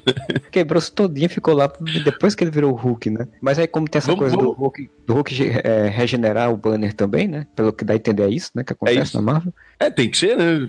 Nessa teoria, porque a piada valeu a pena. Porra, muito maneiro o Hulk lutando contra o Fenrir, muito foda a Valkyria descendo e explodindo os bagulho lá, que daí a gente entendeu por que, que saiu aqueles fogos de artifício do trailer, né? Eu não entendi por que, que no trailer, pô, uma nave da mulher sai, solta fogo de artifício, não é, porque é a nave de orgia do, do Grão Vizir. É, não é uma nave normal.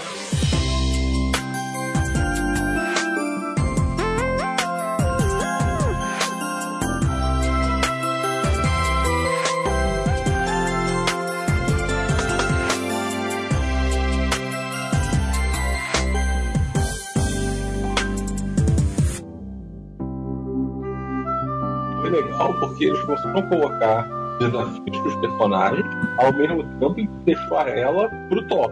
Não ficou dividido. Ficou aquele negócio tipo, ah, vai o, o, o Thor e o Hulk lá, e aí eles juntos derrotam. Não, não, não. A, a treta foi resolvida pelo Thor ali. Thor é que teve a ideia do. lembrou, pensou do Thor. O Thor que chegou e mandou o Loki lá para poder fazer o. Macumba. A Macumba do piloto lá para ele poder voltar. Porque deram, deram uma power-up nela, né? Eles fizeram um Miguel que eu achei bem feito, sabe assim? Porque assim, o Thor, ele nunca, ele tinha poder, mas assim, ele nunca foi realmente poderoso, Thor. Você nunca sentiu de ah, fato. Ah, não, nunca. Não.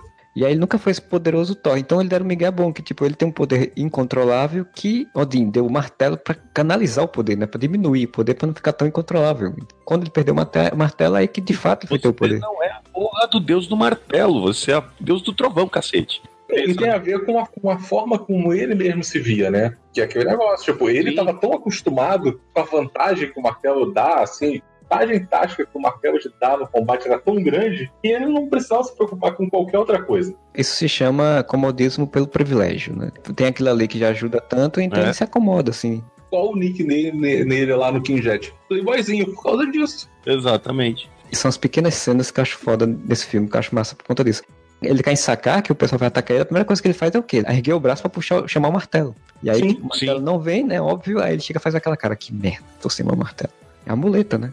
É, o que tu falou, é a morte do antigo Thor, né? Quando o martelo explode e o nascimento de um novo Thor. Que esse Thor que virou, vai, o deus do trovão, mas pô, é muito mais legal ver ele invocando aqueles raios, tá ligado? Do céu e o olho piscando. Toca ali um raio na Hela que ela sobrevive. Aí o, o Loki, porra, joga um relâmpago nela. Eu acabei de jogar o relâmpago mais forte, não fez porra nenhuma. O que você quer que eu faça, caralho? Não, e aí, é de novo, né? Immigration Song toca de novo nesse momento. Coisa mais linda Sim. do mundo, ele descendo com o raio vindo né, dentro do raio, tocando Immigration Song. Ah, esse filme é muito bonito, cara. Meu Deus, eu preciso desse filme de novo, sério. É, eu já vi três vezes já.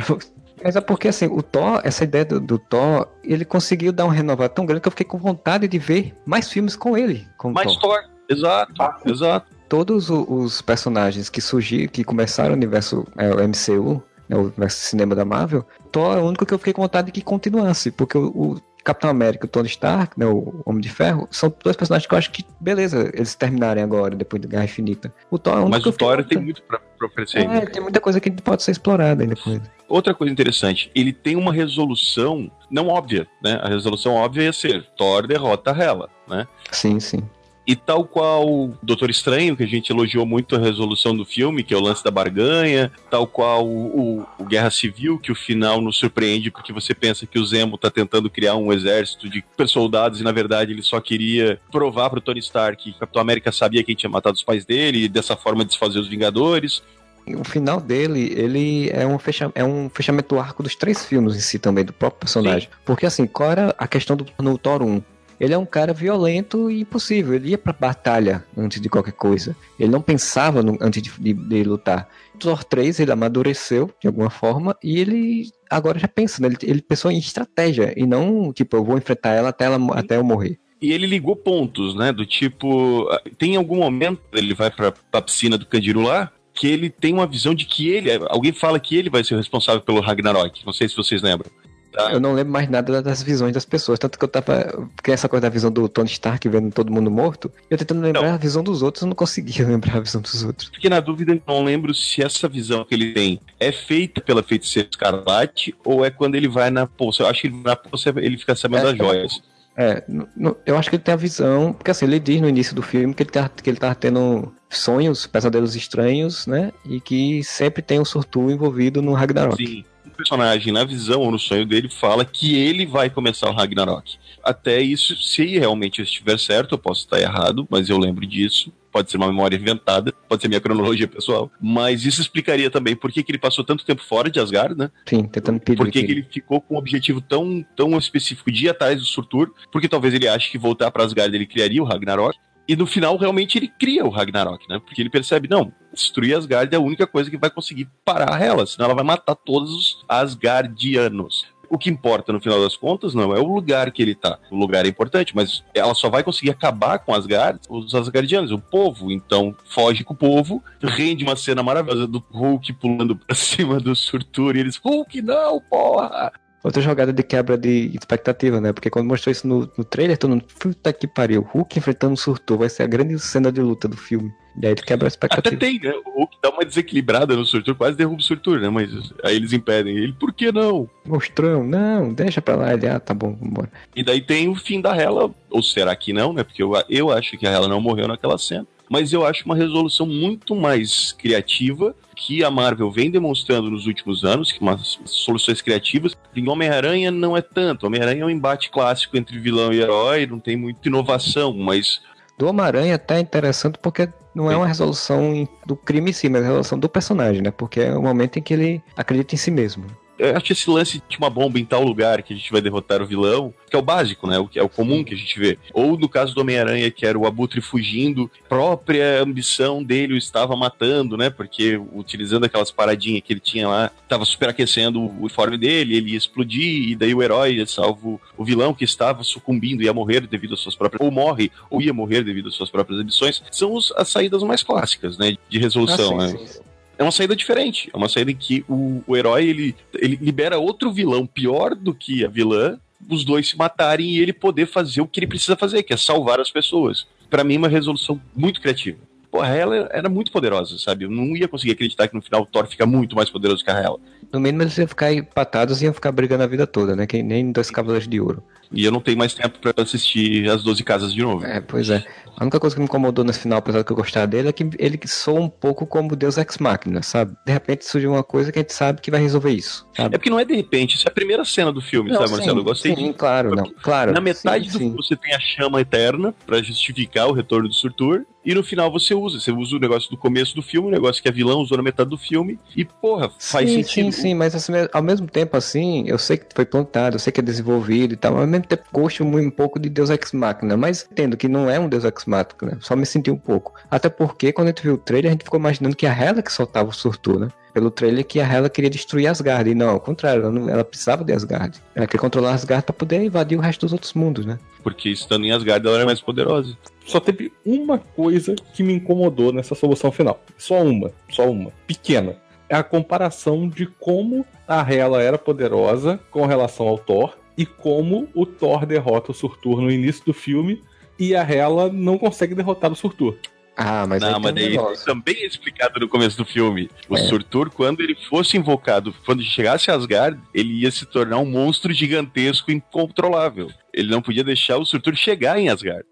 Até o Thor fala isso no início, ele fala, ah, eu achei até que meu pai tinha acabado já com você, quer dizer que dá a entender que teve uma luta entre Surtur e Odin, e Surtur tava ali porque Surtur tinha sido derrotado, então ele tava mais fraco. Tanto até que ele anda meio como se estivesse mancando, como se tivesse... Ele, né, arrastando a, a espada. A espada, exato. Então quando ele, as chamas, das, as chamas eternas ressuscitam ele, ressuscitam ele no overpower, né, tipo, poder máximo, eu acredito. E aí sim, eu não teria como a Hela derrotar. Também. Quando ele tá enfrentando o Thor, ele tem o quê? Uns 3 metros, 4 metros de altura. Não é. Ele só é grande. O Godzilla. Ele só é grande. E o Thor fala no começo ali, tá, se eu deixar. Ele fala uma coisa, tipo, um capeta de. Uma caveira de capeta chegar aí na minha casa, você vai virar um prédio de não sei quantos andares e tal. Ele faz umas piadas em relação à, à profecia. Ah, por sinal é engraçado que ele fala, ah, mas qual é a sua coroa? Ah, esta é a minha coroa. Mas eu pensei que eram chifres. justifica a Hela tomar uma, um couro dele. Apesar que, repito, acho que ela não morreu e tenho quase certeza que Hela ocupará o papel da morte para a Guerra Infinita. Provavelmente seja isso, né? Ela seja uma esteja ali com Thanos. Imagina que se Thanos foi para Asgard e encontrou Asgard destruída, só encontrou Hela e salvou ela. Salvou Hela. Resolve. Né? É, salvou Hela. isso já resolve inclusive justifica essa paixão toda pela morte. Porque na paixão pela morte é paixão pela Kate Blanchett.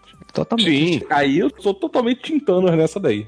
E a Hela é a deusa da morte, gente. Tá aí, não precisa de mais nenhum assim, No Desafio Infinito, a saga que deu origem a isso tudo, né? É, pega os, as, as joias e junta tudo por conta de amar a morte, né? Querer Sim. matar metade para equilibrar o universo e tudo e tal. Só que nesse sentido, no MCU, ou eles fazem o retcon, se for usar realmente a Hela como a, a morte oficial para essa história, ou eles fazem o retcon que ó, Thanos conhecia ela já antes, porque ele começou a ir atrás das joias antes dela surgir. Ela foi presa uns milhares de anos atrás e o Thanos então, tem, deve ter alguns milhares de anos, né? Se for, for pra esse caminho, ele deve fazer esse, né, esse flashbackzinho aí explicando aí que eles já se conheciam. Ou dava para dizer, velho, o Thanos já era apaixonado pela Hela e o Odin era contra o relacionamento. Tu faz um troço meio novela. Meio Shakespeare, né? Não queriam fazer o Romeo e Julieta com o Thor e a Jane Foster, ele faz o Romeo e Julieta com a Hela e o, e o Thanos, pô. Tô curioso para ver qual vai ser a motivação que eles vão usar para o Thanos querer juntar as joias. Eu acho que vai ser só poder.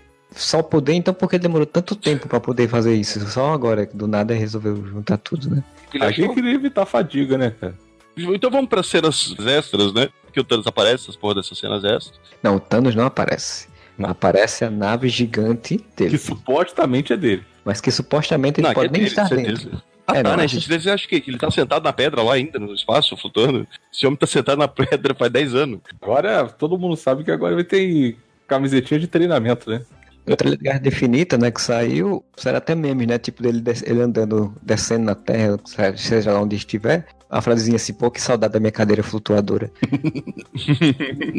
Só importa uma cena essa, né? A outra é uma piadinha, que é do grão-mestre falando. Não, é... Vocês têm que me agradecer, não existe, re... não existe rebelião se vocês não tiverem alguém para se rebelar contra. Então, né, participei aqui do negócio. e é muito boa essa cena pós-crédito é a última, a gente ficou até o final pra ver essa cena. Ok, uhum. tipo, porra. Essa seria a cena logo depois do filme, né? E a cena final, uhum. aquela do, do, do, Thanos. Né? Eu vejo gente reclamando no cinema, né? Pô, eu esperei bem uns 15 minutos só pra poder ver isso. Capitão América all over again, né? Ah, é sim, o Capitão América do Homem-Aranha. Do Homem sim. Ah, esquecemos de falar, mas é, o Loki foi lá ajudar, no final das contas ficou do lado do Thor, no final das contas o Thor pensou que ele tinha se escapado. Será que, né? Não, não podemos esquecer. Quando o Korg vai fugir do planeta, sacar, que ele encontra o Loki, desativa o negócio, né? Tipo, encontrei isso, o que é isso? Vou desativar. Não, ele fala, parece que vocês estão precisando de uma liderança, Loki. é, ele faz, ah, obrigado, tipo, ah, realmente. E é muito gentil, é um, um monstro gentil. O Korg é um gentleman, cara. O Korg é, é um cara extremamente polido quando ele chega em Asgard, né, pra ajudar o pessoal que eles estão lá presos, aí aparece a nave e tudo pra pessoal, é uma estimação dele, seu, seu salvador chegou, tipo, todo dia. ele sempre, né, cara, muito filha da puta. Mas enfim, eles saem juntos, né? Estão lá todos amiguinhos. O Hulk tá Hulk de novo, né? E aparece a nave mega foda, gigante, porque, cara, para pra pensar que aquela nave tá levando toda a população de Asgard. Então ela tem que ser grande, né? Sim. Ou toda não, todos os camponeses de Asgard. Velho, a nave do Thanos é 100 vezes maior, bicho. Aquela porra do tamanho dos Estados Unidos, eu acho. Cara, me lembrou muito, sabe o que? Quando eu vi essa cena, Battlestar Galáctica. Tipo, era a nave da, dos, dos, refugiados da Terra versus a nave dos Cylons, assim, que é gigante também. Eu nunca vi Battlestar Galáctica, mas me lembrou Spaceballs, SOS tem Loucos Outro Espaço. Que fazem empregadona. Robô gigante empregada. Pensei que você ia dizer, me lembrou muito Trapalhões e o planeta do. Precisa chuchar os Trapalhões, não, eles não tinham verba para fazer uma nave desse tamanho. Pois bem, então aí chegou Thanos, né? Já saiu o trailer, né? Do, finalmente, né? Que achei uma coisa interessante também, porque assim, o trailer do Guerra Infinita, ele teve uma, uma, exibição na D23, acho que foi no meio do ano, se não me engano, e era uma versão que dizem que a versão que foi lançada agora é até diferente. Mas, tipo, eles esperaram sair o filme do Thor, tipo, passar um tempinho, todo mundo assistir para poder botar o trailer, porque no trailer já aparece com tapa-olho. Sim. O trailer já mostra aconteceu alguma merda, né? Thanos fez ou destruiu a nave ou matou metade do povo de Asgard. Que a minha aposta é que ele atacou eles detonou o Thor, jogou ele no espaço e o Loki, para salvar o resto de, dos Arcadianos, entrega o Tesseract. Essa é a minha aposta. Tá, exatamente a minha teoria. O Loki finalmente faz um, um ato heróico e entrega o Tesseract em troca de poder levar o resto dos Asgardianos pra Terra em, em segurança. É, porque Asgard é o seu povo, não a sua terra. É, Atlan também, mas né, para outro momento. Inumanos, a série do Inumanos não merece um podcast só pra ela. Não, não merece. Não é merece nem a série que teve. Pra quem não assistiu, o Moro assistiu e disse que tem uma frase igual, né, em Humanos, né? Então, o final é a mesma coisa, gente. Ah, não, não assistam, vou dar spoiler mesmo que não é pra ninguém assistir essa merda dessa série de bosta. No final, a Atlan tá indo pra Cucuia porque o. O Temer. Game of Thrones lá. Eu não, não, decorei o nome dos personagens. Destruiu, tá destruindo a cúpula ao redor da lua, né? Que, que protegia a Atlan. O que acontece? Bota todo mundo num portal, traz todo mundo pra Terra e a Medusa diz: Gente, Atlan não é um lugar. Atlan é o seu povo. E agora nós vamos viver aqui na Terra, na Noruega. Não, mentira, acho que eles vão pra Havaí. Prova aí, é, porque a Noruega já estava ocupada. Eu sei que o podcast é sobre Thor, mas tem que fazer uma parte dele. Que lógica é você pegar uma raça de alienígenas ou inumanos que for, que estão na Lua, e botar eles no Havaí? Não, não faz nenhuma. Leia o meu review, eu vou explicar como não faz. pois é, então qual a sua aposta, Fernando? Você acha também que é isso que vai acontecer com os Asgardianos? É bem por aí. Eu duvido que os Asgardianos morram, até porque não sobrou nenhum Asgardiano que vale a pena. Não vai mostrar o Thanos sendo fodão matando camponeses. É, ele, ele vai jogar o Thor lá no, no espaço e ele vai boiando no espaço até ser encontrado pelo, pelos Guardiões. Toca isso pra frente. Não acho que vão usar a Hela, seria muito legal, mas não vão usar, duvido. A princípio, eu imagino que ela deva continuar morta talvez mais à frente, se a franquia do Thor não rodar, que é aquilo que o Marcelo já tinha dito, também espero que não, não rode. O Homem de Ferro já deu, né? Já foi, já, já teve seu papel importante, já, já aconteceu tudo aquilo ali, valeu, já pode ir embora. O Capitão América é muito legal, acho que o personagem foda. São filmes ótimos, mas aquele negócio, já são dois filmes ótimos e assim, é, Dois. Ah, tá. Dois ótimos, tá. Isso, dois ótimos e um bom. Dois ótimos. Um bom, mas dois ótimos. Se ele morrer também, não, não acho que seja uma coisa que, ah, porra, que pena. Fazendo especulações realmente pra Guerra Infinita, né?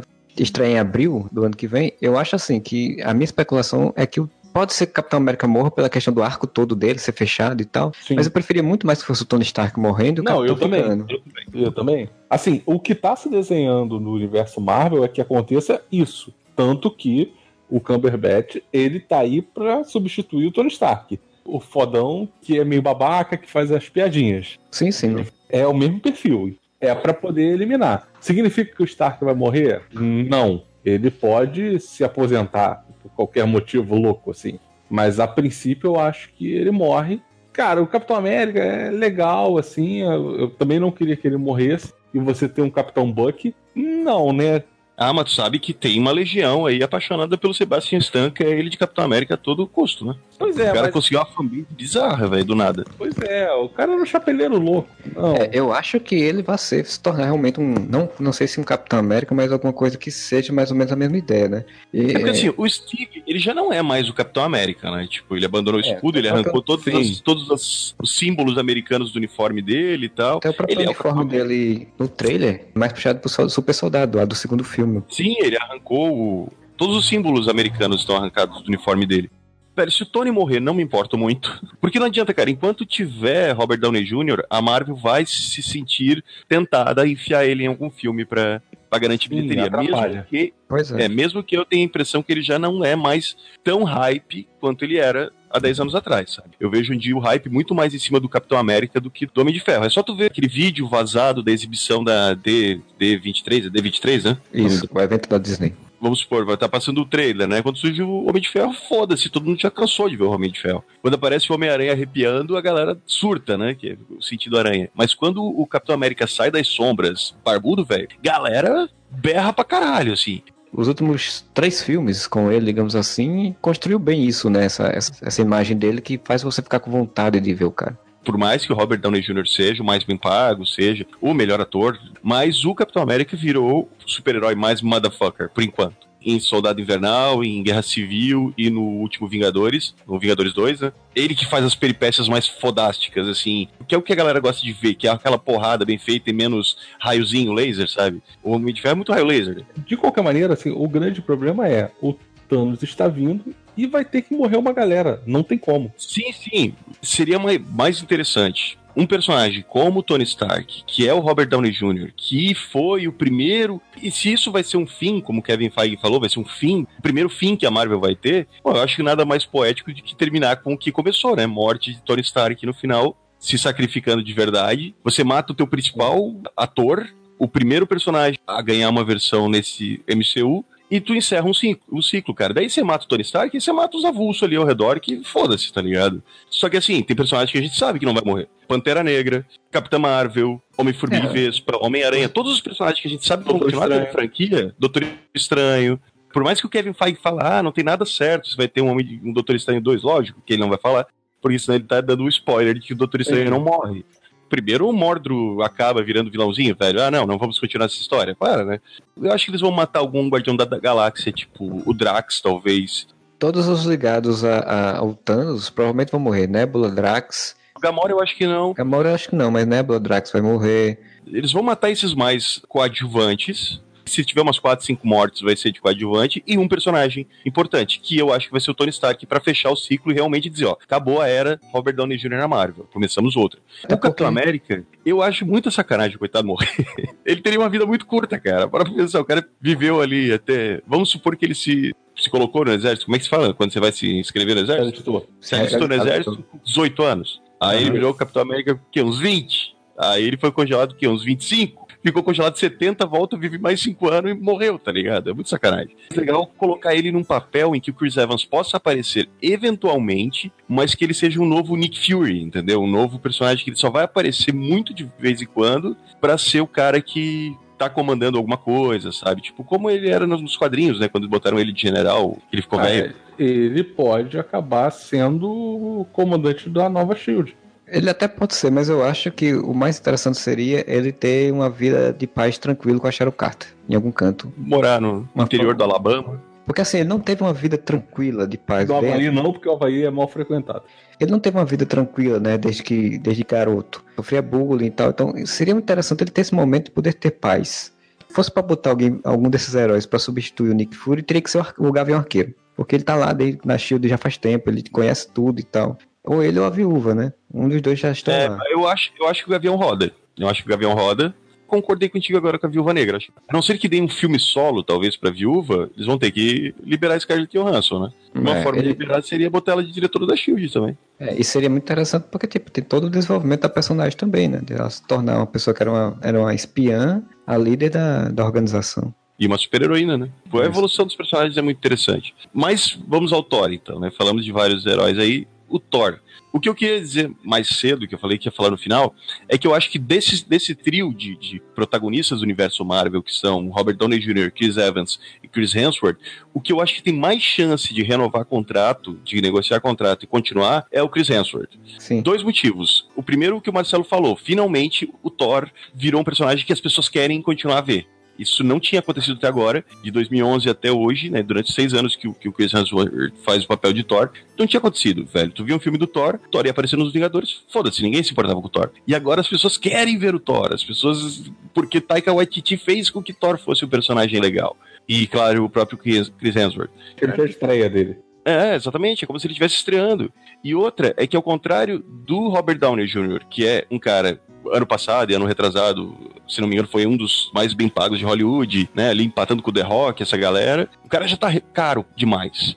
Então isso por si só já é um motivo para ele sair. E o Chris Evans tem projetos muito específicos dele de carreira. O cara tá indo para trás das câmeras, o cara tá querendo produzir, dirigir seus próprios filmes, querendo sair um pouco desse estereótipo de galanzinho de, dos anos 2000 agora para né, se tornar um ator mais sério e tudo mais. Só ver que ele fez aquele O Expresso da Manhã, que, fugindo da discussão se é bom ou ruim, é um filme mais cabeça e tudo mais, né, apesar de ser um filme de ação. Então eu tenho a impressão que esses dois não têm muito interesse. Muito motivo para ficar na Marvel, sabe? Já o Chris Hemsworth, cara, o cara nunca realmente explodiu na carreira, né, velho? Ele tentou fazer alguns filmes de ação, ele fez aquele Rush, ele fez mais um ali, e daí agora ele tá fazendo algumas comédias e tal. Se é pra ficar fazendo essas comédias esporádicas que ele tá fazendo, e que pode até aumentar o grau, mas, porra, segura no Thor e fica mais uns 3, 4 aninhos, né, cara? Garantindo dele no, no, universo Marvel, ainda mais que agora o personagem dele se popularizou. Então acho que é uma grande chance do Chris Hemsworth renovar contrato e a gente ver mais Thor nas próximas fases da Marvel. Sem contar que a, Marvel ela sabe é, segurar bem quem ela, ela vê que funcionou, né? Tipo, os irmãos russos, quando fizeram o filme do Capitão América, já seguraram os irmãos russos para fazer um segundo e já botaram eles nos Vingadores, né? Taika, eu acho que eles devem ter gostado do cara, então eu acho que eles vão querer segurar o cara. Você vai fazer o quê? O cara já fez um filme do Thor, então mata ele outro filme do Thor, manter ali e ver se funciona. É, o James Gunn também é a mesma coisa, quer dizer. O James Gunn, ele, ele já, é, já foi dito que ele vai ser o responsável pela expansão do universo espacial da Marvel, né? Sim, ah... eles vão começar a fazer núcleos, né? Que nem a editora mesmo de quadrinhos, tipo, cada um responsável por núcleo. Exato, então você imagina que depois de Guardiões da Galáxia 3, né, que ele falou que vai ter uma renovação, isso vai ser expandido. Então provavelmente a gente vai ter o Nova, a gente vai ter novos Guardiões da Galáxia, a gente vai ter outras coisas do universo espacial. Agora imagina o Taika dirigindo um filme dos defensores, os defensores originais, não os defensores do Netflix, né? Baseado naquela naquela minissérie dos caras que faziam a Liga da Justiça Internacional que acabaram ah, de fugir sim. o nome, velho. É o Kevin Maguire e o Kit Giffen. Que, pô, é sensacional aquela minissérie, cara. Sim. De humor pra cacete e tal. Velho, dá isso pro Taika, velho. Entrega pro Taika Thor, substituindo Thor aqui pelo, Nossa, pelo namoro. Que vai tomar no cu, o namoro é muito merda. Thor, Doutor Estranho, Hulk e Surfista Prateado, velho. Entrega isso pro Taika e fala: faz um filme e despiroca, velho. Faz coisa de outras dimensões. Bota eles na zona negativa. Pelo amor de Deus. É ouro certo, cara, isso. E outra, pelo amor de Deus, faça um filme que reúna o colecionador e o grão-mestre. Eu preciso ver mais do grão-mestre. É, um, um, caminho que algumas pessoas já falaram de, né, de especulações seria de que eles fizessem de fato a coisa deles virem para a Terra, né, os guardianos, montar uma base aqui na Terra, aquela coisa de tu, se tornar meio que um Odin, rei, né, tal. E tem um outro personagem que ficasse fazendo o papel que seria do Thor, né? Algumas pessoas chegaram a falar de ser a Valkyria, porque a Valkyria deu certo, o pessoal gostou dela, então ela fica mais à frente, já que tem a Capitã Marvel também, que vai, vai ter de, de mulher na Marvel e tal acho que seria um caminho. Eu acho que não seria o caminho mais interessante, porque, como a gente falou, né? O Thor agora explodiu como personagem. Então seria mais interessante você mexer ele, ele de fato como o centro. E não ele virar um Odin que fica ali por trás. Mas a Valkyria, velho, até não sei se vocês souberam a notícia que é, a, essa Tessa Thompson, a Valkyria, ela entrou na Marvel e já sentou na janelinha, né, cara? Ela já tá dando entrevista dizendo o que, que ela quer ah, fazer, sim. como é que ela quer, e bababá. Fiquei sabendo, li uma notícia, né, como diria o, o Choque de Cultura, tive acesso a uma notícia enquanto tava na sala de espera do meu médico, na revista que tava ali, que a Tessa Thompson juntou ali, tipo, num evento da Marvel, lançamento, acho que do trailer de Guerra Infinita, alguma coisa assim. Juntou ali Scarlett Johansson, chamou a, a, a outra menina lá que ganhou o Oscar do, do Quad Jack, esqueci o nome dela, Brie Larson, chamou Zoe Saldana ali e tudo, e reuniram o Kevin Feige e falaram, tá, e aí, quando é que vai ter um filme de uma equipe só de mulher? E não sei o que, bababá. Não tem aquela série de quadrinhos que são as Vingadoras só mulheres, que acho que é alguma coisa mas eu sei, eu sei do que você está é, falando. Foi um grupo de Vingadores que foi formado é, durante a Guerra Secretas e depois eles mantiveram em algumas edições. Eu não lembro a, também. A-Force. A-Force. A-Force. Velho, eu... já tem mulher suficiente na Marvel pra eles fazerem isso, velho. Junto ali, ó. Capitã Marvel, Gamora, Viúva Negra. É mais fácil fazer isso com personagens coadjuvantes. Capitã Marvel não acho que vai fazer um filme de grupo com é, ela. É, tá, tira a Capitã Marvel. Bota, bota as quatro que eu falei, mais a, a Vespa, tá ligado? Pô, tens um, uma equipe aí, faz um filme só de mulher, velho. Depois de Mulher Maravilha, tá provado que era frescura dos, das produtoras. Ai, filme de mulher não dá certo. Tanto que a, que a Warner DC tá querendo fazer o Sereias de Gota, que é só com mulheres como protagonistas. Velho, tem muita coisa que dá para fazer no, no futuro da Marvel. E esse filme do, do Thor, o Ragnarok, apresentou muita possibilidade. Eu quero ver mais desse Hulk, eu quero ver mais desse Thor, eu quero ver mais essa Valkyria. Até o Loki, que já tava ficando meio repetido, ele ganhou uma renovação na minha. de vontade de ver mais um pouco de Loki, saindo desse negócio dele ser sempre o vilão do negócio. Cara, o Loki tá como ele um anti-herói, sabe? E quero ver, cara, esse, esse universo continuar. Eu vou ficar muito triste se realmente no final da fase 3 agora da Marvel a gente não tiver mais esse, esse Loki, esse Loki, esse Thor do jeito que ele foi renovado pelo Taika. O Loki, é. alguns rumores falam do Loki que ele iria morrer durante a Guerra Infinita. Seria um dos que ia, iria morrer. Ah, também, também. Pode morrer durante Porque... a Guerra Infinita tudo que teria que ser contado com ele já foi contado, já, já moveu o arco. Ele iria morrer exatamente fazendo atos heróicos, né? Como a gente falou, salvar as garras, essas coisas e tal. É o é... clássico fim de vilão que tem que se, não é regenerar, mas tem que se. Redimir. Qual é a palavra? Redimir. Vai morrer, né? Fora o Onda Térmica em Legends of Tomorrow, o final de todo vilão é, que quer se redimir é se matar fazendo bem. O executor fez isso no filme, né? O executor fez isso, verdade. É o executor que ele é, executava com a cara meio que não tá gostando. Só não queria morrer, o coitado. Sim, ele tava ali passando. Ele era um merda, todos os outros caras que não eram merda morreram muito fácil. Ele, ah, tá bom, eu não tô afim de morrer, não. Pois é.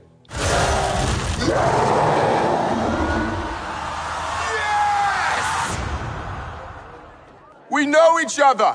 He's a friend from work. Então, a gente chega ao final desse podcast. Falamos já tudo que tinha para falar sobre Thor, Ragnarok, até sobre os futuros aí que possíveis deles dos personagens no cinema. É, alguma consideração final, então, para fecharmos a panela e explodirmos Asgard de vez, senhor Mura? Para mim, tá entre os cinco melhores filmes da Marvel. E você, Fernando? Cara, se não for pro Loki morrer e continuar com a saga do, do Thor, uma solução é baseado na ideia dele dar o Tesseract pro Thanos para poder salvar os, os Asgardianos, ele se tornar legitimamente o governante. E aí o Loki seria o governante, porque ele salvou o povo, porque o Thor teria entendido e o Thor partiria aventuras e a gente continuaria vendo histórias com, com o Thor e você teria o, o Loki se redimindo sem precisar morrer.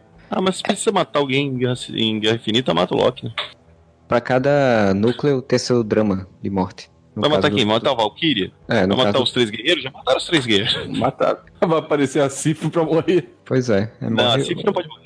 Logo depois que ele faz o pacto de amizade de novo com o irmão, o irmão morre. É bem lógico até realmente. Mas eu acho assim que Thor, o que eu gostaria de ver dele era ter mais aventuras e menos Asgard, sabe? Eu queria que saísse, fosse exatamente como foi nesse filme. Andasse mais pelo espaço, pelo, para ter outras aventuras, conhecer outras pessoas, brincar mais exatamente com o personagem e deixar um pouco Asgard de lado, porque eu acho que foi isso que me prendeu muito o personagem nos dois primeiros filmes.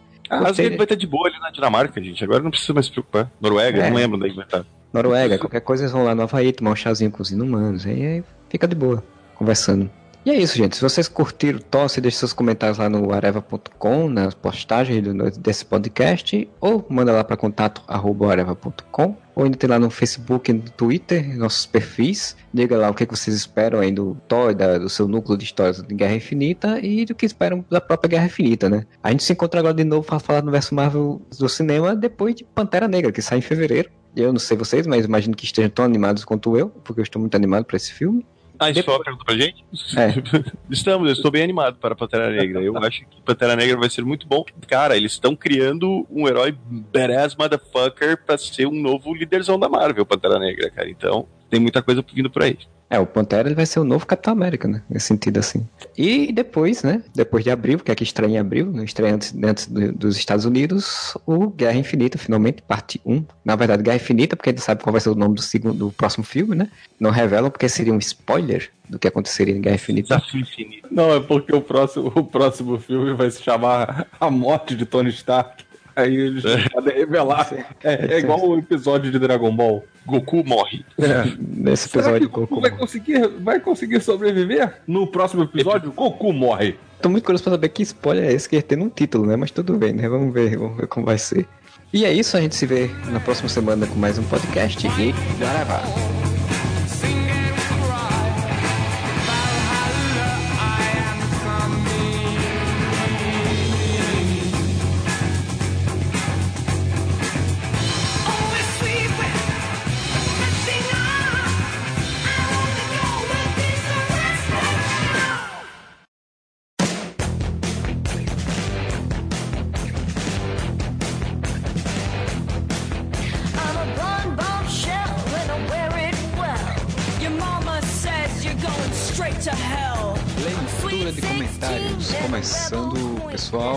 Ficou aqui eu, Marcelo Soares, para fazer junto comigo está o senhor Tiago Moura. E aí, Feliz Natal, pessoas. Eu sei que não chegou ainda, mas tá quase. O Natal vem vindo, vem vindo o Natal. Com certeza. E a gente ficou aqui para fazer a leitura de um podcast só, foi o podcast troco, foi do podcast 282 Dragon Ball. Esse podcast sobre um tema que eu tenho certeza que o Moura adora, né? Ama. Nunca deixei de perder esse desenho, cara. Nunca deixei de perder. E você selecionou algum aí, Moura? Então, aqui ó.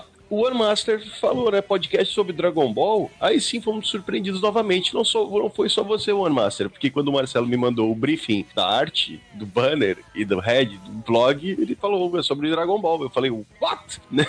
então eu fui surpreendido também. É, até porque o Areva só tem basicamente, né? A gente fala pouco de anime e, e, de mangá, essas coisas, só tem basicamente esse podcast sobre Dragon Ball e o de Cavaleiro Zodíaco, né? Aquele podcast maravilhoso sobre Tokusatsu. Aquele podcast é muito bom. Sinceramente, é o pior podcast sobre Tokusatsu já feito na história da humanidade, cara.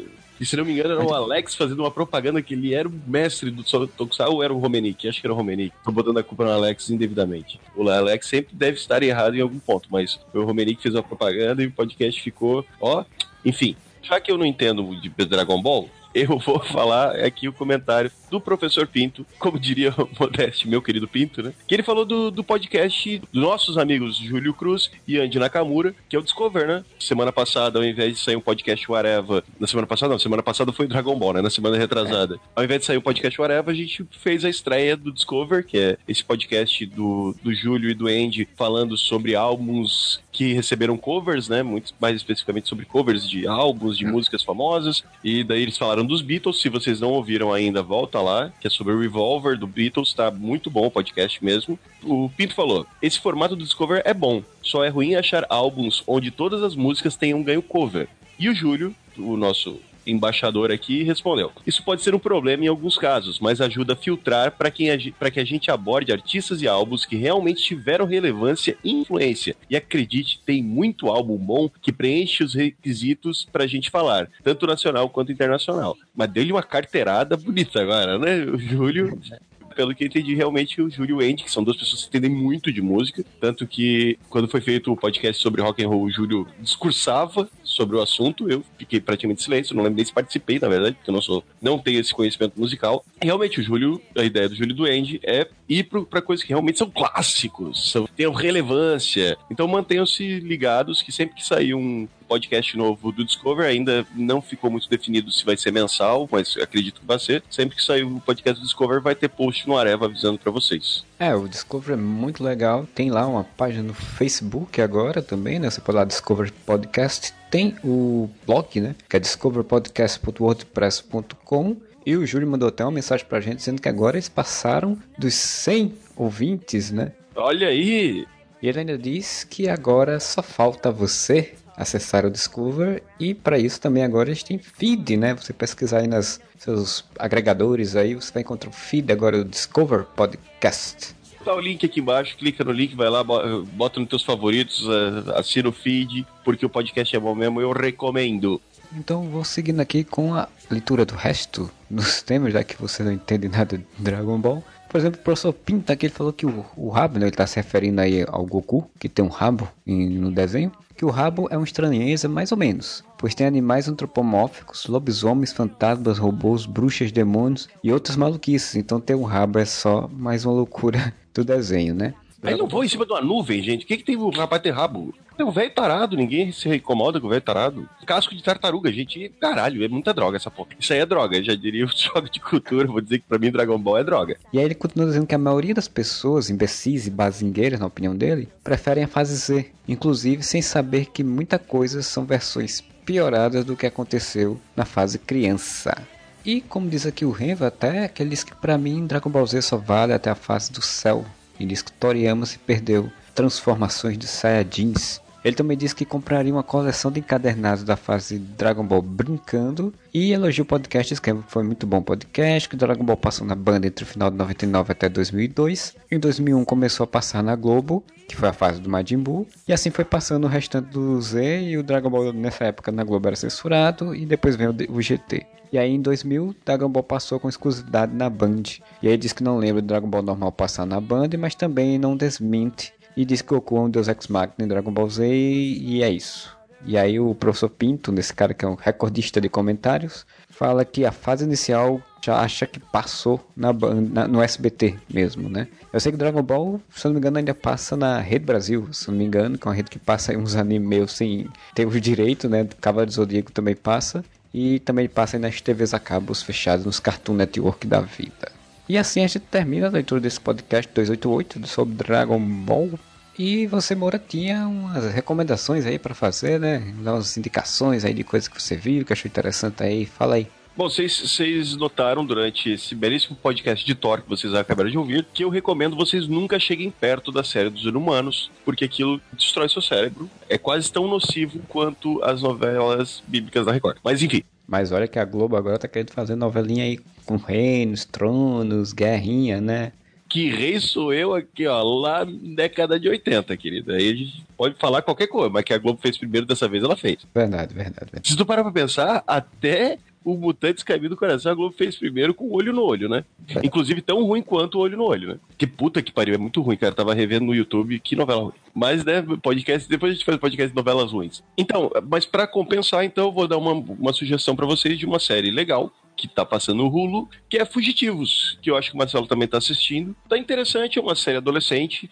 Eu li Fugitivos quando saiu, o primeiro arco, gostei muito, gostei bastante começa muito fiel aos quadrinhos, só que ele muda várias coisas, enquanto nos quadrinhos os pais não têm praticamente nenhuma, nenhum plot, né? Além de serem os vilões, eles são vilões do mal, evil, tá ligado? Né, a série ela se preocupa em mostrar o lado dos pais, mostrar que apesar deles serem, sim, os vilões da série, eles são seres humanos, eles têm próprios dilemas, o que não tira o fato deles estarem fazendo uma coisa muito errada contra a qual os filhos vão lutar. É muito próxima dos quadrinhos, só que, por um lado, tem mostrando esse lado dos pais, e por outro, eles também estão tentando deixar mais pé no chão. O que eu acho que já não é tão legal de certa forma, eu não sei ainda, porque é uma série. Uma coisa que eu achei interessante, não sei se você concorda comigo, Marcelo, é que é uma série que ela tem muitos mistérios e você vai descobrindo, né? É uma coisa que a gente não vê muito em série de super-herói até então, a não ser que seja descobrir quem é o Zoom, sabe? Mas é que não, sim, porque... eles estão criando um elemento de mistério na história, numa pegada Lost, Fringe, né? Que tem aquele negócio de você não saber a história completa e a história ir te surpreendendo aos poucos, você não sabe exatamente qual é a origem dos poderes desses personagens, dos que têm poderes, pelo menos. Ao contrário do, dos quadrinhos, que era muito claro, né? Eram os seis famílias, cada uma delas representando um, um clichê de vilão, da, de vilão de quadrinhos, que eram os mafiosos, mutantes, os magos, os alienígenas, os viajantes do tempo os cientistas loucos, né? Aqui você não tem muito isso muito bem definido ainda. Os personagens é. representam muito bem o dos quadrinhos, mas eles não estão definidos do que eles são. Não fica tão tão claro quanto nos quadrinhos. Os quadrinhos é um quadrinho de aventura procedural. Cada episódio eles estão enfrentando um novo. Né, tem o vilão principal que são os pais. E aqui não, é mais uma série de intriga, né? É mais os filhos investigando o que, que os pais estão fazendo, mostrando a podridão por baixo da alta sociedade de Los Angeles, eu creio que o final da temporada seja os seis fugindo, né? E eles viram os fugitivos no final, alguma coisa assim. Cara, por enquanto me parece interessante, os episódios são bastante intrigantes, eles não. Não é uma série típica de super-herói, sabe? Nos primeiros quatro episódios, três ou quatro episódios, você não tem praticamente uma cena de, de ação, e a ação ela vai começando depois, só que ainda assim não é, sabe? Não, não, precisa ter aquela mega cena de ação em todo o episódio. Me interessou e vou acompanhar até o final da temporada, por enquanto tá bem bacana também tenho visto um pouco, estou um pouco mais atrasado do que você, né? Então acho que dois episódios atrás. E tenho curtido. Tem umas mudanças realmente em relação a o quadrinho, mas eu acho legal a forma como estão fazendo a série e espero seja uma série realmente boa de acompanhar. E para encerrar essa leitura, é, tem uma novidade, uma grande novidade. O podcast Areva agora ele está lá no Catarse, isso mesmo, né? O Catarse agora abriu um sistema de assinaturas, né, digamos assim, que é aquele mesmo sistema de financiamento coletivo que já tinha ali no Apoia-se, no Padrim, no Patreon, né? Que é, as pessoas pagam um valor aí mensal para custear e manter os projetos, né? É, em vez de ser uma, uma, algo que seja limitado durante um tempo, e não, ele é todo mês você paga um valor. E aí o podcast Forever está lá, nós fomos convidados pelo Catarse fazer nosso projeto para essa semana de abertura de projetos que eles fizeram em que algumas pessoas puderam colocar projetos e nós botamos o projeto do podcast Whatever, né? Ele tá lá com alguns valores, né? Umas recompensas também. O sistema é assim, você paga lá entre 10 e 30 reais, tá lá as, as faixazinhas diferenciadas e cada faixa lhe dá o direito a uma recompensa, algo que a gente vai fazer para você para poder você estar tá aí pagando, né? Para ter um estímulo, né? Nós temos as nossas metas e cada meta tem um, uma finalidade, né? Algo que vai resolver para a gente, para o nosso sistema, né? Porque afinal de contas fazer podcast é trabalhoso, tem custos, manter um site também tem custos. Quanto mais a gente puder ter recursos para manter isso tudo e até, quem sabe, para expandir nosso trabalho, né? Para fazer algo diferente, para poder, é, sei lá, fazer viagens, quem sabe no futuro para eventos e cobrir os eventos com esse apoio de vocês, né? Poder até dizer coisas que você queira que a gente faça, que a gente acompanhe, que a gente grave, temas que a gente grave, Algumas faixas aí dão a, a, possibilidade de você participar do nosso podcast dão a possibilidade de você estar lá no nosso grupo, um grupo especial lá no Telegram para discutir temas, para dar sugestões de temas, para conversar com a gente. Então é um sistema, uma forma de interação também com o público. A gente vai colocar o link aí, mas é o catarse.me barra podcast. Você entra lá, você vê as suas faixas de preço, você pode dar o seu valor aí, apoio, e esse apoio pode ser feito tanto aí no cartão de crédito quanto no boleto, tem todas as informações na, na, página e qualquer dúvida a gente entra aí, entra em contato com a gente. E é isso, né? A gente está aí fazendo essa possibilidade de tentar ver se conseguimos dar um up em 2018 para podcast Whatever, né, Mura? E vocês ajudam a gente a ficar rica! É, que nem o Batman, né? E é isso, né? Fechamos a conta aí. Tem mais algum recadinho, alguma coisa para dizer, Moura? Qualquer trocadinho é bem recebido. Muito obrigado a todos e uma boa noite. A space, a drop, quite the comfort of frailties in me. A space, a drop, quite the comfort